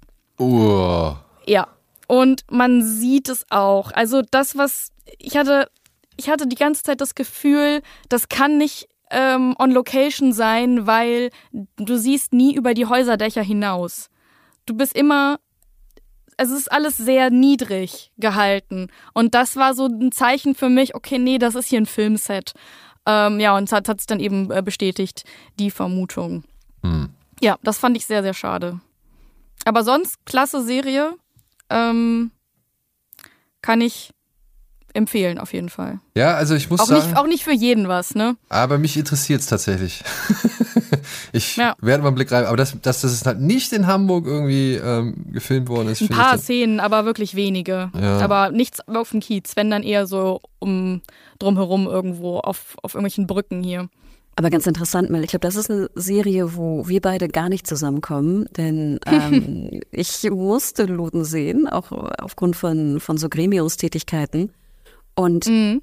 ich wusste vorher schon, dass sie es nicht in Hamburg gedreht haben. Und das war für mich schon so ein Totschlagkriterium äh, Ja, vorweg ich. fast. Ja. Ich finde es auch äußerst schwierig, ich weiß nicht, gerade wenn man Hamburgerin ist, und ich bin Hamburgerin, ich fand es sprachlich teilweise auch echt anstrengend. Ähm, Aber da bin ich vielleicht auch, klar, es ist eine andere Zeit, da hat man ja auch irgendwie anders gesprochen, aber ich fand es manchmal wirklich auch sehr cringe, wenn dann so Pseu, also ich habe wirklich das Gefühl, dass teilweise dann so Münchner denken, das würde man in Hamburg sagen. Okay. Also so kam Okay. es mir teilweise vor. Ähm, vor allem auch, weil es dann immer so reinge, also in die Dialoge auch so reingedroppt wurde und so alle Klischees, die man irgendwie vom Kiez kennt, da irgendwie rein müssen. Ich weiß aber auch, ich habe wirklich, ich glaube, in diesem Jahr habe ich über keine Serie mehr diskutieren müssen als über Luton. Ich weiß, dass viele die Serie komplett abfeiern. Ich finde, sie sieht auch wirklich teilweise ganz gut aus. Also ich gebe dir recht, du hast es echt unheimlich schön beschrieben, dass sie so tief ist. Ich wusste gar nicht, was mich stört, aber sie ist tief. Ich finde aber zum Beispiel auch die Interieurs sehen teilweise fantastisch aus. Also ich finde, Ja. da haben die echt auch einen, ne, einen guten Job gemacht. Ähm, sie macht auch Spaß zu gucken, auch wenn das jetzt so ein hartes Thema ist. Ich persönlich kann immer mit so Prostitution, finde ich immer schwierig. Ähm, auch mit der Rolle der Prostituierten hatte ich auch Probleme. Ähm, ich weiß nicht, ich glaube, es ist einfach generell nicht mein Genre. Und dann noch diese, dieser Hamburg-Kontext. Ähm, ich mochte Luden überhaupt nicht. Aber wie gesagt, also viele in der Branche feiern die Serie sehr ab. War ja auch nominiert zum Deutschen Serienpreis jetzt in Baden-Baden. Hat nicht gewonnen, wo ich sehr dankbar bin für. Aber ähm, es gab da sehr viele Verfechter. Genau wie du. Was hat denn gewonnen? Es hat gewonnen Safe, die ich auch sehr mochte. Die startete bereits, also hier Deutscher Serienpreis ist immer Zeitraum September bis September. Also deswegen, das sind immer die Zeiträume. Und äh, Safe war schon letztes Jahr gestartet, mochte ich auch sehr gern. Ich meine, es war eine ZDF-Serie und es ging um so Kinderpsychologen. Und jede Folge waren halt so unterschiedliche ähm, Kinder und Jugendliche, die in der ähm, in, in einer Therapie waren. Und ähm, ich fand die sehr sehenswert und sehr gut, ehrlich gesagt, teilweise. War so ein bisschen wie in Treatment vom Aufbau her, dass du sie dann immer wieder triffst, weißt du, so jede Woche. Ähm, ich fand die ziemlich schlau. Die hat den Hauptpreis gewonnen. Okay. Aber Luden war nominiert. Immerhin. Ist ja auch eine äh, Ehre. Wollen wir, weil es war jetzt wirklich wieder auch ein heftiger Monat, wollen wir im April weitermachen? Ja. ja, gerne. Also das wird auf jeden Fall eine lange Folge, sehe ich schon, wenn wir jetzt erst beim April Naja, aber sind. ich meine, im April haben wir auch schon direkt wieder, also zumindest ich, ähm, zwei Serien, die in meiner Liste gelandet sind. Ähm, aber es sind auch noch andere Sachen gestartet. Greek Salad sehe ich, Queens on the Run, How I Met Your Father, American Horror Story, Staffel 11. Ähm, LOL war wieder eine Staffel am Start. Obsession sehe ich hier. Aber ja, äh, dann ist hier noch gestartet etwas, was Mel mir ans Herz gelegt hat, beziehungsweise mir etwas näher gebracht hat und von dem ich eigentlich gedacht habe, das ist nicht so mein Ding, weil ich eben auch nicht mit den YouTube-Comedians Waititi so wirklich aufgewachsen bin. Ich habe die wahrgenommen, ja. Und ich habe auch äh, verstanden, warum die erfolgreich sind und so. Und das war auch alles cool für mich. Es war halt einfach nicht so meins. Aber ich war da doch von Almanja echt überrascht. Ich muss sagen, da habe ich zwei, dreimal echt laut auflachen müssen. So. Ich fand es irgendwie echt schön spannend. Ja, dann kam Beef, eine Serie, die jetzt auch bei den Golden Globes äh, abgeräumt, was ist abgeräumt, aber zumindest die beiden Hauptdarsteller, Ellie Wong und Steven Yeun, den Walking Dead Fans vor allem kennen sollten, ähm, haben beide den Preis als beste Hauptdarstellerin und bester Hauptdarsteller gewonnen. Für, was war es, Drama Comedy? Äh, nee, äh, war das, war das Was nicht? Miniseries, ne? Genau. Miniseries, ja, genau. Ja. Und hier geht es um zwei, ja, äh, zwei asiatischstämmige Amerikaner, die beide ihr Päckchen mit sich zu rumzutragen haben und im völlig falschen Moment aufeinandertreffen, in einem Moment, in dem sie niemals aufeinandertreffen hätten sollen. Denn beide sind halt so voller Wut und Frust, dass sich dieser Wut, äh, diese Wut und dieser Frust in einem ja regelrechten Kleinkrieg zwischen diesen beiden entwickelt, die dann auch irgendwann feststellen müssen, eigentlich sind wir gar nicht so verschieden. Und ähm, das ist traurig mit anzuschauen, aber auch unterhaltsam, muss man halt leider sagen. Und es war auch, wie schon der Bienenschwarm, irgendwie ähm, sehr ja, schick verspielt, präsent, farbkräftig inszeniert. Also das hat mir schon ganz gut gefallen alles. Und die Intensität auch und gerade die beiden Hauptdarsteller, das hat für mich gereicht, um es ebenfalls in meiner Jahresbestenliste auf Platz 1, 2, 3, 4, 5, 6, 7 zu packen. Ich hab's auf der 9. Bei mir ist es auf der kleinen Moment. Äh, 1, 2, 3, 4, 5, 6. Auch auf der 7. Also auch vier Punkte von mir, vier Punkte von Daniel und zwei Punkte von Hannah für Beef. wie du schon sagst, also ich fand, es war wirklich ein, auch ein sehr, sehr guter Binge, muss man mal sagen wieder. Es wurde komplett Ja. auch veröffentlicht von Netflix. Ähm, ich fand, es war mit auch eine der besten Netflix-Originals äh, in diesem Jahr. Und ähm, gerade dieser Asian-Fokus, den finde ich ja Netflix sehr, finde ich, ausgebaut hat in den letzten Jahren. Ähm, super. Also beide spielen fantastisch, interessante Geschichte. Ich finde, es hat manchmal auch so einen kleinen Hänger. Ich frage mich, glaube es sind zehn Folgen, vielleicht sind Ja. acht, wären vielleicht ein Tick besser Ich hatte auch gewesen. das Gefühl, dass es nach der neunten Folge, mit dem Ende der neunten Folge einfach hätte enden können. Mhm. Das hätte, wäre genauso für mich okay gewesen, das Ende.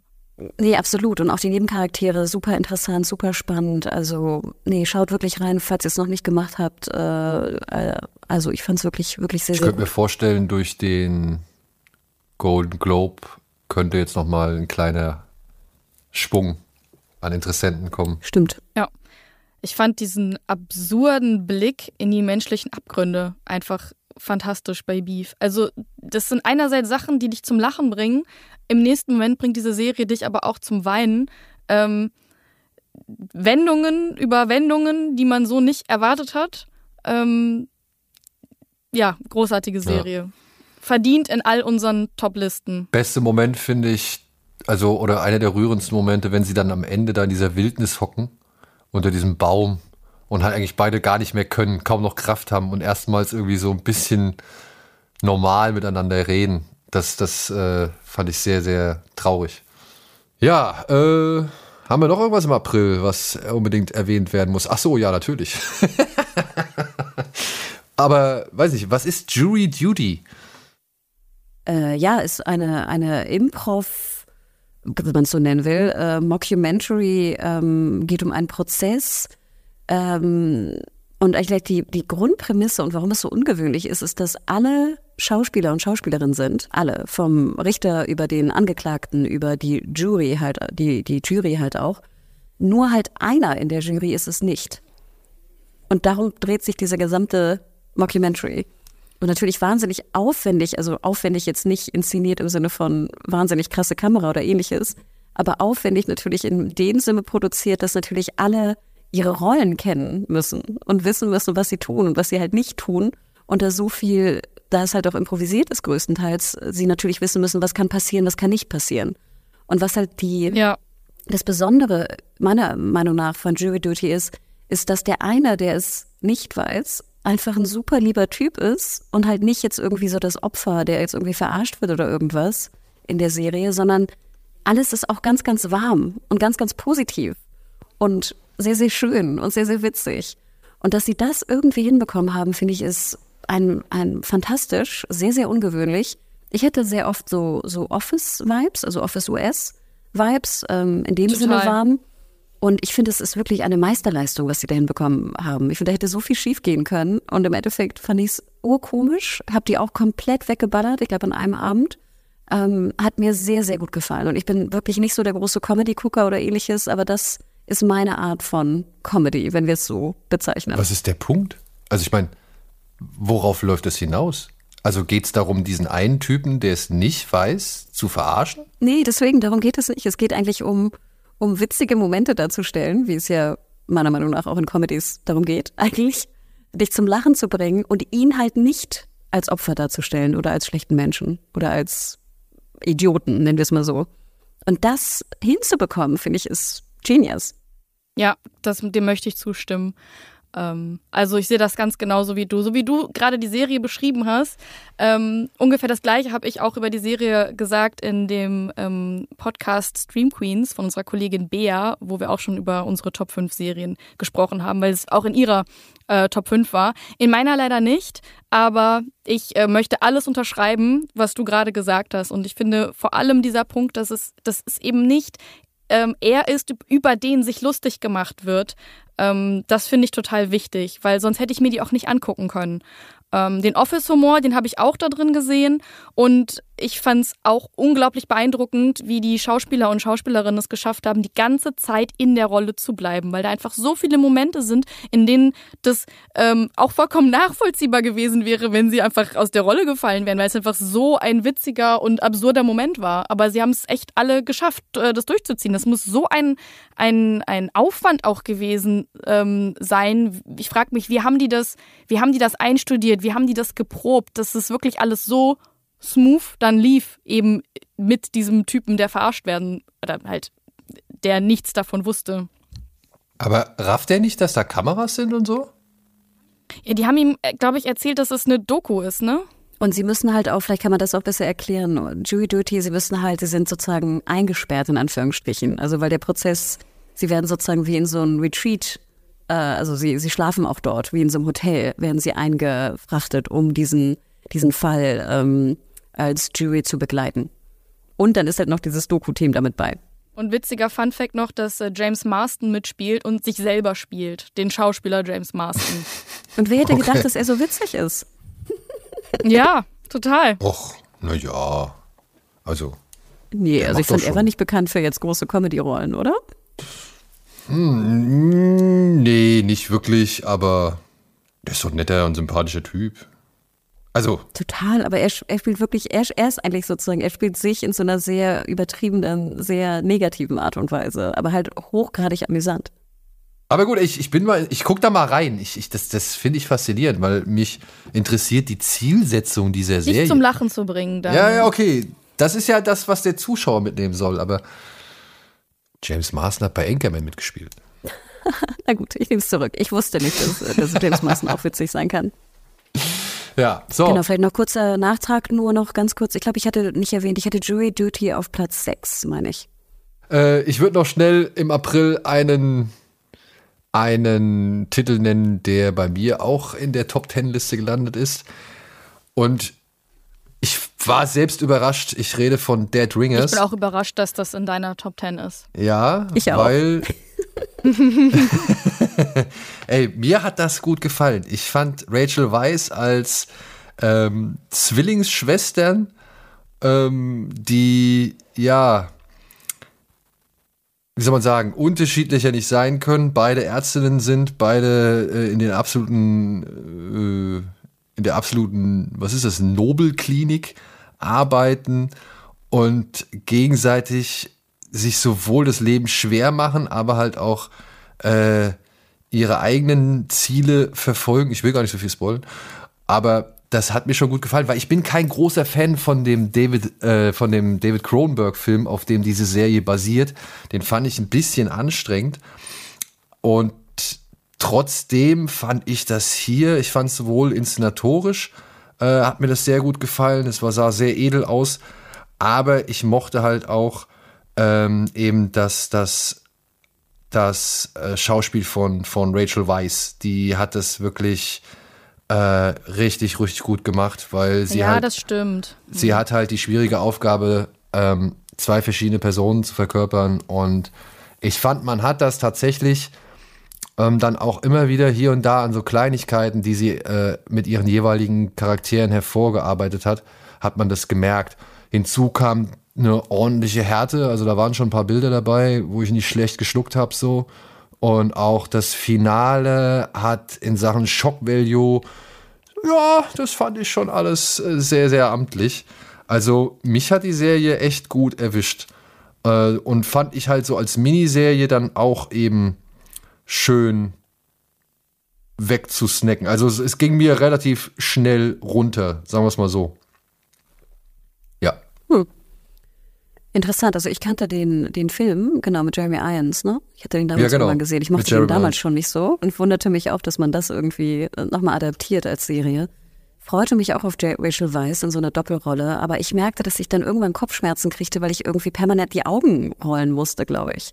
Ich weiß nicht, bei mir hat es so, da waren auch so die Dialoge teilweise, ich denke gerade so an dieses Dinner irgendwie da. Das sollte natürlich auch so sein. Also ich verstehe ja auch die Intention oftmals. Aber ich merkte, dass ich es leider nicht zu Ende gucken konnte. Finde ich aber auch interessant, dass es bei vielen so auf der Hate-Liste des Jahres ist und bei vielen auch so auf der besten Liste. Also ich glaube, da ist einfach Dead Ringers, also bei mir ist es nicht auf der Hate-Liste, aber oh nee, meins fast gar nicht. Ja, also auf meiner Hate-Liste ist es auch nicht, ähm, aber es ist schon eher so im, im Mittelfeld der Serien, die ich dieses Jahr geguckt habe. Es hat viele ähm, interessante Aspekte, auch gerade dieses ganze Thema rund um den Kinderwunsch und ähm, gerade für, für Frauen, glaube ich, ist die Serie nochmal irgendwie vielleicht auch unangenehmer zu gucken, weil einem das nochmal Sachen vor Augen führt, die man vielleicht auch ganz gut verdrängt. Ähm, wenn man denn einen Kinderwunsch hat. Ja. Ähm, ja, also schockierend ist auf jeden Fall auch das, das Wort, was du benutzt hast, was ich auch unterschreiben würde. Ich fand sie aber alles in allem dann doch irgendwie langweilig. Ah, ey, wie gesagt, auch das, äh, der Film ist auch nicht wirklich äh, allzu sehr spannend. Ich war, wie gesagt, selbst überrascht. Mich hat das halt echt gut erwischt. Ich mag die Inszenierung, mhm. Ich mag äh, die beiden Hauptdarstellerinnen, ich mag die Härte, ich mag die Gedankenspiele, weil im Original ist es halt so, dass da zwei Zwillingsbrüder immer wieder abwechselnd mit anderen Frauen oder mit der gleichen Frau schlafen und halt so tun, als wären sie es, äh, wäre es immer noch eine Person. Und das jetzt mal umgedreht zu sehen, wie gesagt, hat für mich auch nochmal einen spannenden Teilaspekt der ganzen Geschichte ausgemacht, weil halt dann auch die Wahrnehmung eben des Zuschauers oder eben diese Bilder, die man da, äh, diese Selbstverständlichkeiten, die man, mit denen man teilweise halt äh, durch die Welt geht, ähm, noch hier und da, denke ich mal, gut herausgefordert worden sind und äh, ich mich auch immer wieder erwischt habe, so von wegen, dass ich Sachen dachte, wo ich denke, Gott, bist du jetzt aber irgendwie, weiß nicht, alt oder verkrustet oder sonst irgendwas so, ja. Also ich habe mich selbst in Frage gestellt, warum ich so denke, wie ich über manche Szenen gedacht habe. Und das fand ich eigentlich bei einer Serie oder bei so einer Adaption, von der ich nicht wirklich viel erwartet habe, die auf einem Film basiert, den ich auch nicht wirklich unbedingt mag, ähm, fand ich das doch ehrenwert, beziehungsweise hat mich das doch so überzeugt, dass ich die mit in meine Liste gepackt habe, auf Platz 6 sogar. Und ja, es ist, es ist Rachel Weisz. Ich kann das auch verstehen mit den Dialogen. Ne? Das ist natürlich alles ähm, gestellt as fuck oder halt äh, intellektuell aufgeladen, ähm, vielleicht auch pseudo-intellektuell aufgeladen, wie möglich. Aber du hast da halt diese beiden, ja, wie soll man sagen, sehr von sich selbst überzeugten Wissenschaftlerinnen, Ärztinnen, Akademikerinnen, äh, die auch alle Welt spüren lässt, wie minderwertig sie fast jeden neben sich irgendwie betrachtet. So. Und dann passt es meiner Ansicht nach schon wieder. Und damit kam ich dann auch gut klar. Haben wir noch was für den Monat ansonsten? Nee, lass uns schnell zum, zum Mai übergehen. Äh, wie sieht's aus? Im Mai ging's los. Was haben wir denn hier? Fear the Walking Dead Staffel 8, Queer Eye Staffel 7, Der Pass Staffel 3, dann haben wir hier einen echten Netflix-Hit, wenn man es so nach den Zahlen her, sag ich mal, äh, deuten darf. Fuba mit Arnold Schwarzenegger in so einer Meta-Comedy. Es gab einen weiteren Yellowstone-Ableger namens 1923, auch mit Harrison Ford und Helen Mirren war das, glaube ich, ähm, bei Paramount Plus gestartet. Wir haben uns hier bei Bada Binge mit unter anderem German Genius mal kurz beschäftigt, weil das damals noch bei Wow oder Sky lief. Jetzt mittlerweile gibt es das auch auf Netflix. Und ja, wir haben eine Serie, die ähm, in diesem Monat gestartet ist. Sie heißt Black Knight. Die haben wir immer noch auf unserer To-Do-Liste. Und dann gab es vor allem eine Science-Fiction-Serie, die jetzt auch einiges an ähm, Fangemeinschaft um sich scharen konnte. Gestartet mhm. am 5. Mai auf Apple TV Plus Silo. Seid ihr auch äh, große Fans von dieser Serie? Ich habe sie bislang noch nicht geschafft. Ich habe, glaube ich, die erste Folge mal angefangen, aber dann kam irgendwie, glaube ich, ein Kind, hat gesagt, sie muss, ich brauche irgendwas und äh, ich brauche Hilfe bei irgendwas und dann ähm, kam wieder eins zum anderen und ich konnte diese Folge nicht beenden. Und ja, seitdem habe ich es nicht mehr geschafft. Silo ist mein Platz 1. Meine 10 Punkte gehen an Silo. What? Ähm, oh, wow. Doch für mich eine totale Überraschung. Ich hatte die überhaupt nicht auf dem Zettel, bis Bell zu mir gesagt hat, Mel, du musst unbedingt Silo gucken. Ähm, sie hat auch die Bücher gelesen und mit ihr zusammen habe ich auch schon äh, bei da länger drüber gesprochen. Ähm, ja, also wer genau hören möchte, warum ich diese Serie so grandios finde, es gibt eine ganze Folge bei der Binge, wo ich darüber ähm, davon schwärme. Ja, für die, die Silo nicht kennen und diese Bada Binge-Folge nicht gehört haben, ähm, es geht darum, dass sich äh, ja 10.000 Menschen ähm, als letzte Überlebende in ein Silo zurückgezogen haben und ähm, draußen eben die Welt nicht mehr bewohnbar ist und sie sehen die Welt draußen nur durch Kameras. Und wenn es zum Beispiel im Silo zu ähm, einem, einem Verbrechen kommt, dann wird die beschuldigte Person rausgeschickt zum Putzen eben dieser Kameras, ähm, damit man eben diesen Blick nach außen nicht verliert. Ähm, ja, und so ein Vergehen oder so ein Verbrechen kann zum Beispiel sein, Relikte aus der Bevorzeit zu besitzen, weil die sind nämlich verboten. Und wieso das so ist, ähm, wieso sie verboten sind und ob es draußen wirklich so tödlich ist, wie die Regierung sagt, äh, darum geht's in Silo, das herauszufinden. Super spannende Science-Fiction-Serie. Fallout als Serie. Also zumindest so eine Art Fallout. Ja, es, es erinnert einerseits an Fallout, aber auch an Metro. Ähm, Gibt es ja auch als Spiel oder die Romanreihe. Das Set, ähm, dieses Silo ist für mich total glaubhaft, also sowohl Set als auch Kostüme. Ähm, man rätselt die ganze Zeit so ein bisschen, in welchem Jahr dieses Silo gebaut wurde. Also wann war diese Katastrophe, die die Menschheit dazu veranlasst hat, ins Silo zu gehen. Ist auch bis jetzt nicht irgendwie genauer aufgeklärt.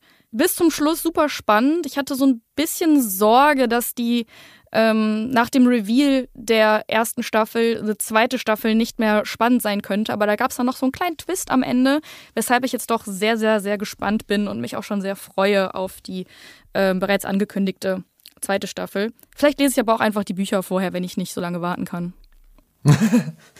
ja, basiert ja auf einer Buchreihe. Ne? Ich, ey, Annabelle hat mir dasselbe gesagt beziehungsweise hat mich mehrfach darauf hingewiesen, dass es geil sein soll. Ich glaube auch, dass es echt schon äh, cool sein kann. Wie gesagt, ich bin nicht über den Anfang, die ersten 15 Minuten der ersten Folge rausgekommen. Ähm, deswegen, ähm, ich ja, werde dem noch bei Zeiten eine Chance geben, wenn ich mir dieses. Hier auch wieder das Apple Problem Apple TV, TV, Plus, genau, ja. Also, ähm, wenn ihr euch irgendwann mal überlegt, ein Apple TV Plus Abo ähm, euch zuzulegen, guckt bitte unbedingt Silo. Ich meine, mittlerweile müsste man es ja eigentlich schon machen. Ne? Da sind jetzt doch eine Menge Serien da, die eigentlich für eine längere Zeit Abo Ein Zehner, äh, Daniel. Hallo. Ja. Come on. ja. Hast du Silo gesehen, ah. Hanna? Ich habe Silo gesehen. Ich habe mich sehr darauf gefreut, weil das eigentlich auch so von, von der Grundprinzip her auch so meine Art von Serie ist, die ich sehr, sehr gerne schaue. Ähm, würden wir eine Top 20 machen, wäre es bei mir auf jeden Fall drin. Das ist dann leider aus den Top 10 bei mir rausgeflutscht, weil ich auch manchmal leider so ein bisschen Längen drin hatte. Also ich merkte, dass ich dann teilweise auch einen Tick länger brauchte, um die nächste Folge zu gucken. Das ist für mich dann immer so ein bisschen mhm. so ein, finde ich immer so einen kleinen Marker, dass ich vielleicht nicht ganz so hooked bin irgendwie. Äh, ich fand es aber auch sehr, sehr gut. Ich mochte diesen Look wirklich auch wahnsinnig gern. Ich finde, es ist, du siehst irgendwie einen Screenshot und weißt sofort, es ist Silo. Das mag ich immer gern ja. bei, bei Serien, weil es auch so ein bisschen so braun, so Chamois-Töne irgendwie fast sind, wenn man es so nennt, so braun-gelb irgendwie. Ähm, ich mag Ferguson auch ganz gern. Also ich, ich mochte es auf jeden Fall, ähm, aber bei mir, ich habe es nicht so vielen Leuten empfohlen, wenn die jetzt nicht so wirklich so Hardcore irgendwie so so Sci-Fi und und solche solche Geschichten mögen irgendwie. Aber ich finde es gut. Ich freue mich auf die zweite Staffel. Mhm, ja, Sci-Fi, aber ich finde, da ist ja auch noch diese ganze hm, ähm, ja, Kriminalgeschichte dahinter. Also man kann es auch gucken, wenn man daran Interesse hat. Absolut, hast du recht. Also genau, sind so Genre-Mix, ne, mehr oder weniger. Mhm. Ähm, ja, vielleicht, vielleicht ist das die bessere Beschreibung, du hast absolut recht. Aber es gibt ja so Leute, was du in seinem Freundeskreis, wo du weißt, die könnten sowas potenziell mögen. Und dann fragten sie mich auch, soll ich Silo gucken? Und dann habe ich es nur manchen empfohlen und manchen nicht ganz. Ich weiß gar nicht mhm. genau, woran ich es dann festgemacht habe. Mir war es halt manchmal echt ein Tick zu slow. Ja, kann ich aber auch verstehen, ja. Aber sehr, sehr gut. Hast du noch was für den Mai, ähm, Hannah? Vielleicht 1923, können wir ganz kurz drüber reden, habe ich gesehen. Taylor Sheridan, ne? gefühlt besteht ja 99 Prozent von Paramount aus Taylor Sheridan, wenn man es überspitzt sagt. ähm, ne? Seine Serien ich ertappe mich immer wieder, also ich habe bis jetzt alle seine Serien gesehen. Ähm, und ich ertappe mich immer wieder, dass es, es so unglaublich unterhaltsam ist. Und ich kann verstehen, wenn Leute Yellowstone und alle anderen Serien irgendwie abfeiern. Ich aber auch merke, wie ich irgendwie manipuliert werde und dass das ja doch auch alles natürlich immer sehr konservatives Bild der USA ist und dass es natürlich auch um Waffen geht und dass es natürlich auch um, also jetzt bei Yellowstone, um irgendwie dicke Autos und ich weiß nicht was und wir wir verändern uns, wir wollen keine Veränderung und wir bleiben so, wie wir sind und das ist mein Land und ich verteidige mein Land. Und hier bei 1923, komischerweise natürlich fantastisch besetzt mit Helen Mirren und Harrison Ford, die auch beide, finde ich, auch sehr, sehr gut äh, harmonieren miteinander, ist es halt ähnlich. Da ist so eine Side-Story, die ist völlig over the top und völlig auch so, es wirkt teilweise wie so ein Liebesfilm irgendwie aus den 80ern oder sowas. Aber trotzdem ist es halt hochgradig amüsant. Also ich bin immer so hin und her gerissen. Also in meinen Top Ten ist es auf jeden Fall nicht. Aber ich muss gestehen, also Taylor Sheridan macht seine Sache schon sehr, sehr gut. Und ähm, ich kann auch verstehen, wenn Leute ihn abfeiern und die Serie lieben. Und äh, ja, ich habe 1923 auch sehr gerne geschaut, muss ich zugeben. Aber es ist nicht in meinen Top Ten. Hm. Hat denn einer von euch die deutsche äh, Serie Der Greif geguckt? Äh. Ich hätte zwei Folgen gesehen. Ähm, ich kenne die Buchreihe nicht. Ist ja auch sehr, sehr, sehr erfolgreich. Äh, Mich hat's überhaupt nicht gepackt. Sorry. Also irgendwie, ich weiß nicht, ich war da irgendwie raus, auch in der Branche. Ähm, Ich kenne ein, zwei Leute, die sehr geschwärmt haben davon, hat ihnen gut gefallen. Ähm, Es war ja auch so das große Prestigeprojekt irgendwie bei Prime dieses Jahr.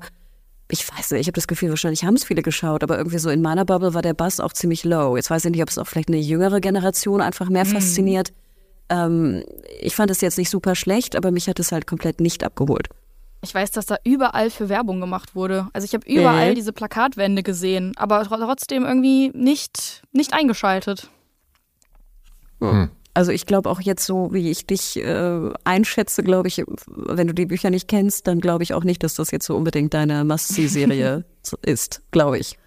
Okay. Ja, äh, nee, habe ich dann doch nicht reingeguckt. Ich habe dafür einen anderen Top Ten Kandidaten noch im Mai gehabt.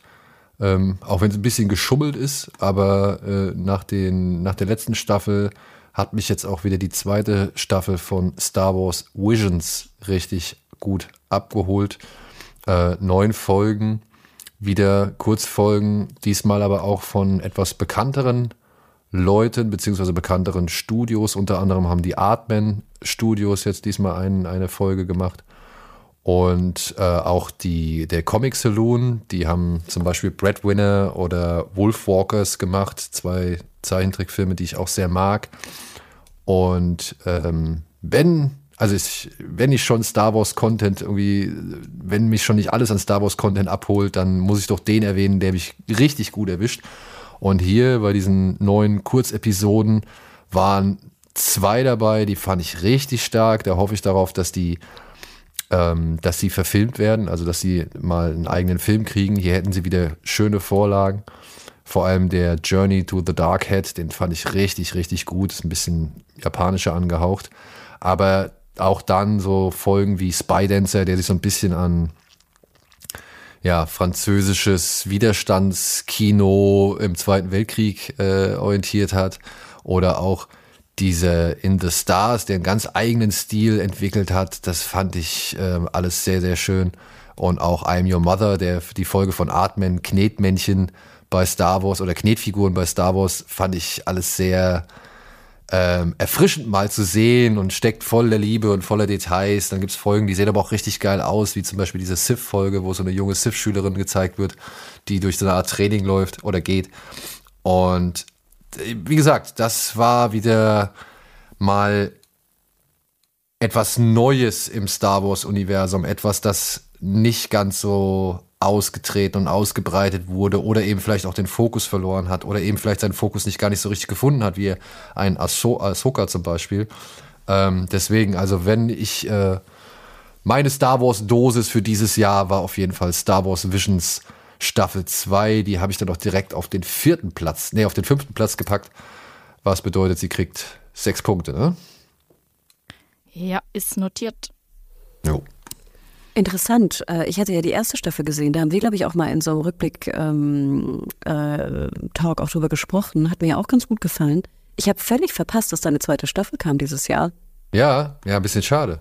Also wirklich Komplett? schade. Weil, Nee, ist, nee, ist wirklich notiert. Also ich dachte auch gerade so, war ich im Mai im Urlaub oder warum ist das komplett an mir vorbeigegangen? Aber ähm, ist auch auf meiner Liste, weil ich die erste, ich fand, da waren ein paar Folgen, die mir echt gut gefallen haben. Und ähm, nee, ich, äh, ich dachte so, okay, der Podcast kann bald enden, dann kann ich die, kann ich anfangen. Ja, es ist halt immer so, ne? Bei so Anthologieserien, da hast du natürlich, ähm, da hast du natürlich die, die Folgen, die etwas besser sind, die Folgen, die nicht so geil sind. Und natürlich wirst du es immer anhand der Folgen bemessen, die dir nicht so gut gefallen haben. Oder beziehungsweise die werden den größeren Einfluss haben.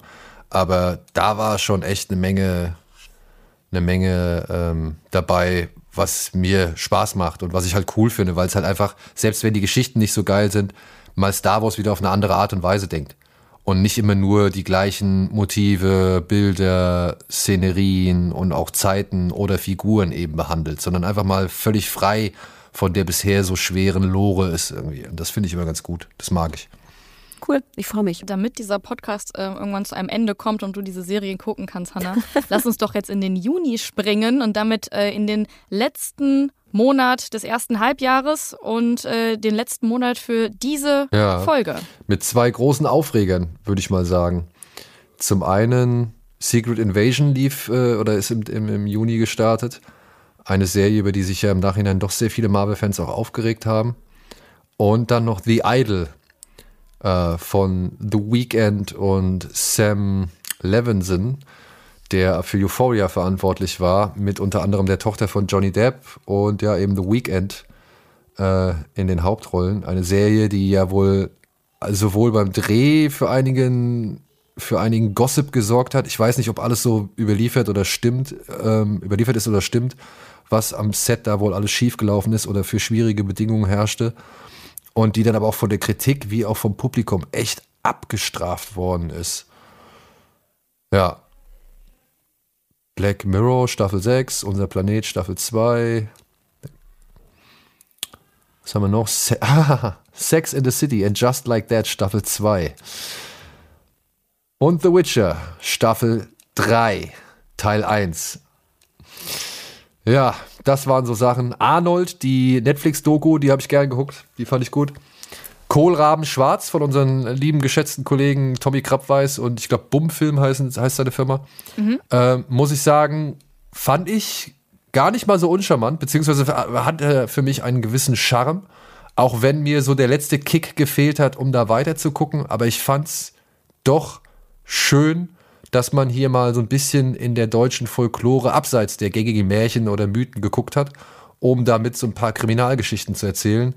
Und der Cast, ich fand das, das hat alles recht gut gepasst. Ich habe leider den Moment verpasst, an dem ich es hätte mal weitergucken können oder Geht weitergucken mir sollen. genauso, ja. Aber der Ersteindruck war jetzt echt in Ordnung. Und das mhm. sage ich jetzt nicht, weil ich die Jungs irgendwie ein bisschen kenne oder weil wir schon öfter mal mit denen was zu tun hatten, so, sondern nee, ich fand das, bevor ich mir jetzt die x-te weiß ich nicht, Nord, Nordmord oder, oder im Norden im Morden, nee, Morden im Norden oder mhm. keine Ahnung, oder Soko Hafenkante oder was weiß ich. Nee, da gucke ich mir dann doch lieber Kohlraben schwarz an. Mir geht's genauso wie dir. Ich habe die geguckt, ähm, weil wir auch bei Bader Binge drüber gesprochen haben. Ähm, hab auch gedacht, ja, das ist was, was ich weiter gucken werde und hab's aber irgendwie nie getan. Und ich weiß gar nicht warum. Ähm, Wäre auf jeden Fall was, was ich mir noch zu Ende angucken werde. Ähm, eine Kritik, die ich damals schon dazu hatte, war, dass die Special Effects ein bisschen besser sein könnten ähm, und man hier und da dadurch das Gefühl hat, naja, das war halt vorher mal ein Hörspiel und ähm, vielleicht funktioniert es auch besser als Hörspiel. Und wir haben dazu ja auch ein kleines Making-of auf unserem äh, Kino Plus YouTube-Kanal, was man sich angucken kann. Ja, sollte man machen. Ist auf jeden Fall interessant. Was wir auch auf unserem Kino Plus YouTube-Kanal haben, ist ähm, ein On-Tour-Bericht und ein Interview zu The Witcher, Staffel 3. Ähm, da war ich nämlich zusammen mit Bell in Polen zu dem Witcher-Event. Ich durfte mit Anja Chalotra, Freya Allen und Joey Beatty sprechen, die Jennifer, Siri und Jaskia ähm, spielen. Äh, war auch zu dem Zeitpunkt noch ziemlich ähm, angetan von der Serie.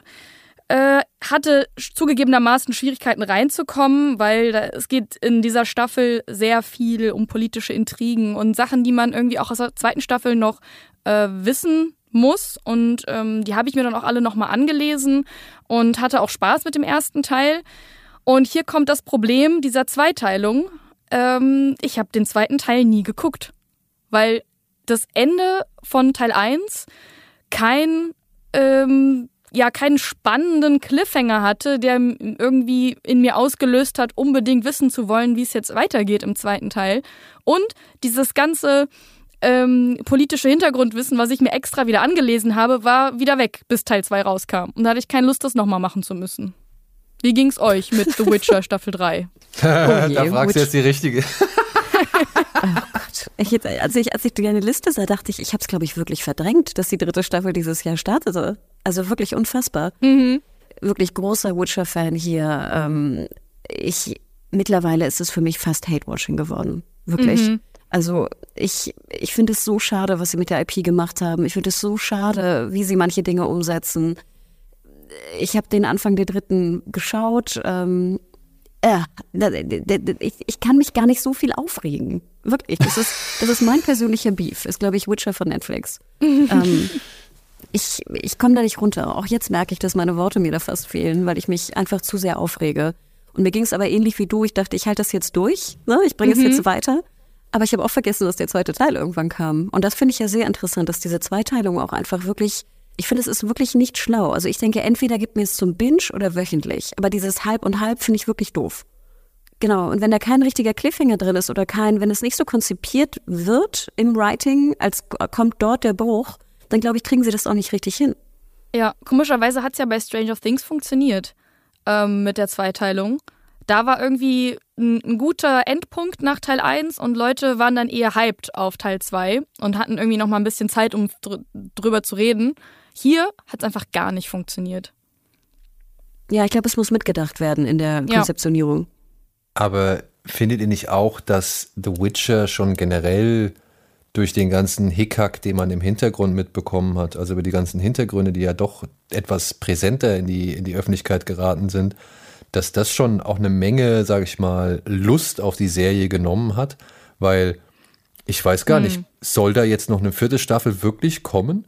Ich meine, sie haben ja noch oh, diesen Ableger, die, die, sie haben ja noch dieses Spin-off gemacht mit Michelle Yeoh, was ja wirklich unter aller Sau sein soll. Also da hört man ja wirklich nur Vernichtendes.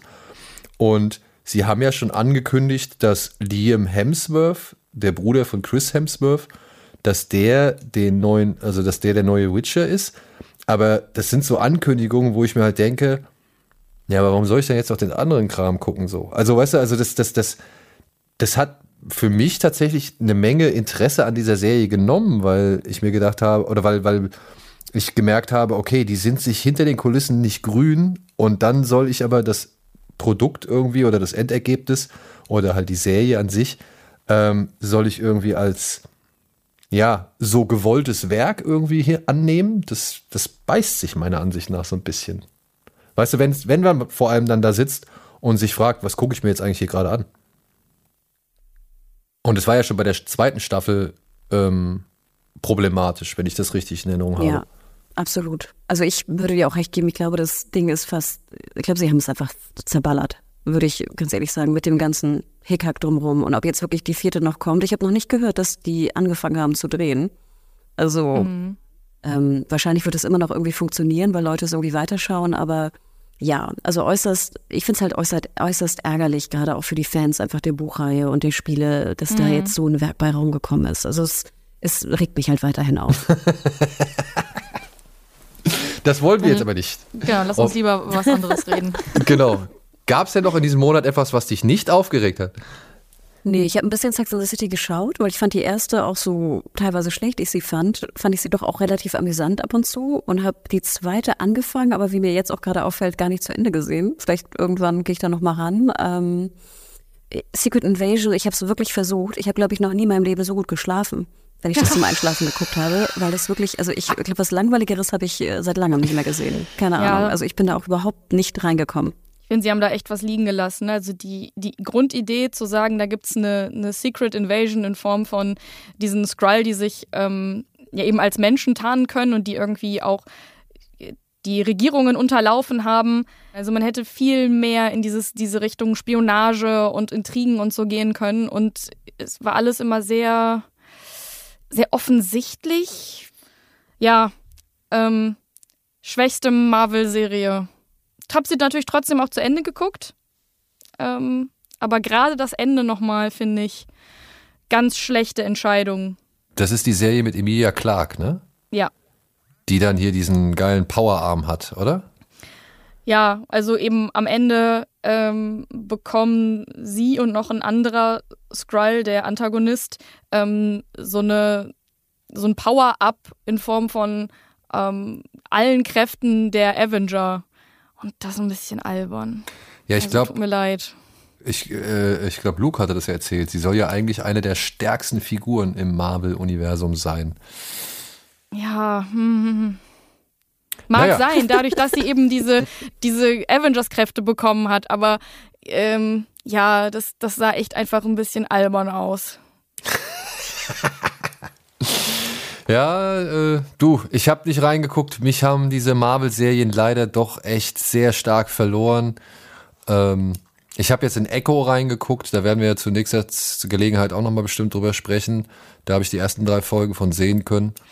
Ähm, aber mich interessiert das nicht so wirklich, was Marvel da in den letzten Monaten und Jahren mhm. an Serien hervorgebracht hat. Zumal man halt auch, ich glaube, spätestens mit Secret Invasion gemerkt hat, dass dieser große Plan, dass das alles irgendwie miteinander zusammenhängt, auch nicht so wirklich dann aufgeht, wenn man eine Serie über eine Figur macht, die, und so habe ich es gelesen oder so habe ich es verstanden, die da richtig depressiv und down und grüblerisch und was weiß ich ist, also Nick Fury. Ähm, und dann kommt der nächste Film und plötzlich hast du Nick Fury und er bringt einen One-Liner und Scherzkeks-Kanone schlechthin so. Ähm, also er bringt einen One-Liner nach dem anderen und ist dann einfach hier wieder komplett locker flockig so und, und du denkst dir halt, ja, hm, okay, wie passt das jetzt? Also warum ist er, wann ist er jetzt zu dieser, dieser Spaßkanone geworden so? Und ich glaube, da rächt sich jetzt einiges äh, oder hat sich einiges gerecht. Gerade dann auch eben in den Serien dieses Jahr. Und auch in den Einspielergebnissen, wenn man sich halt gerade jetzt The Marvels anschaut. Ja, das war jetzt doch eher ein schwächerer Monat, der Juni. So typische Sommerloch, würde ich fast sagen, ne? Um ja. diese Folge zum ersten Halbjahr von 2023 mal zu einem Ende zu bringen, würde ich doch gerne mal einmal auf den Zwischenstand gucken.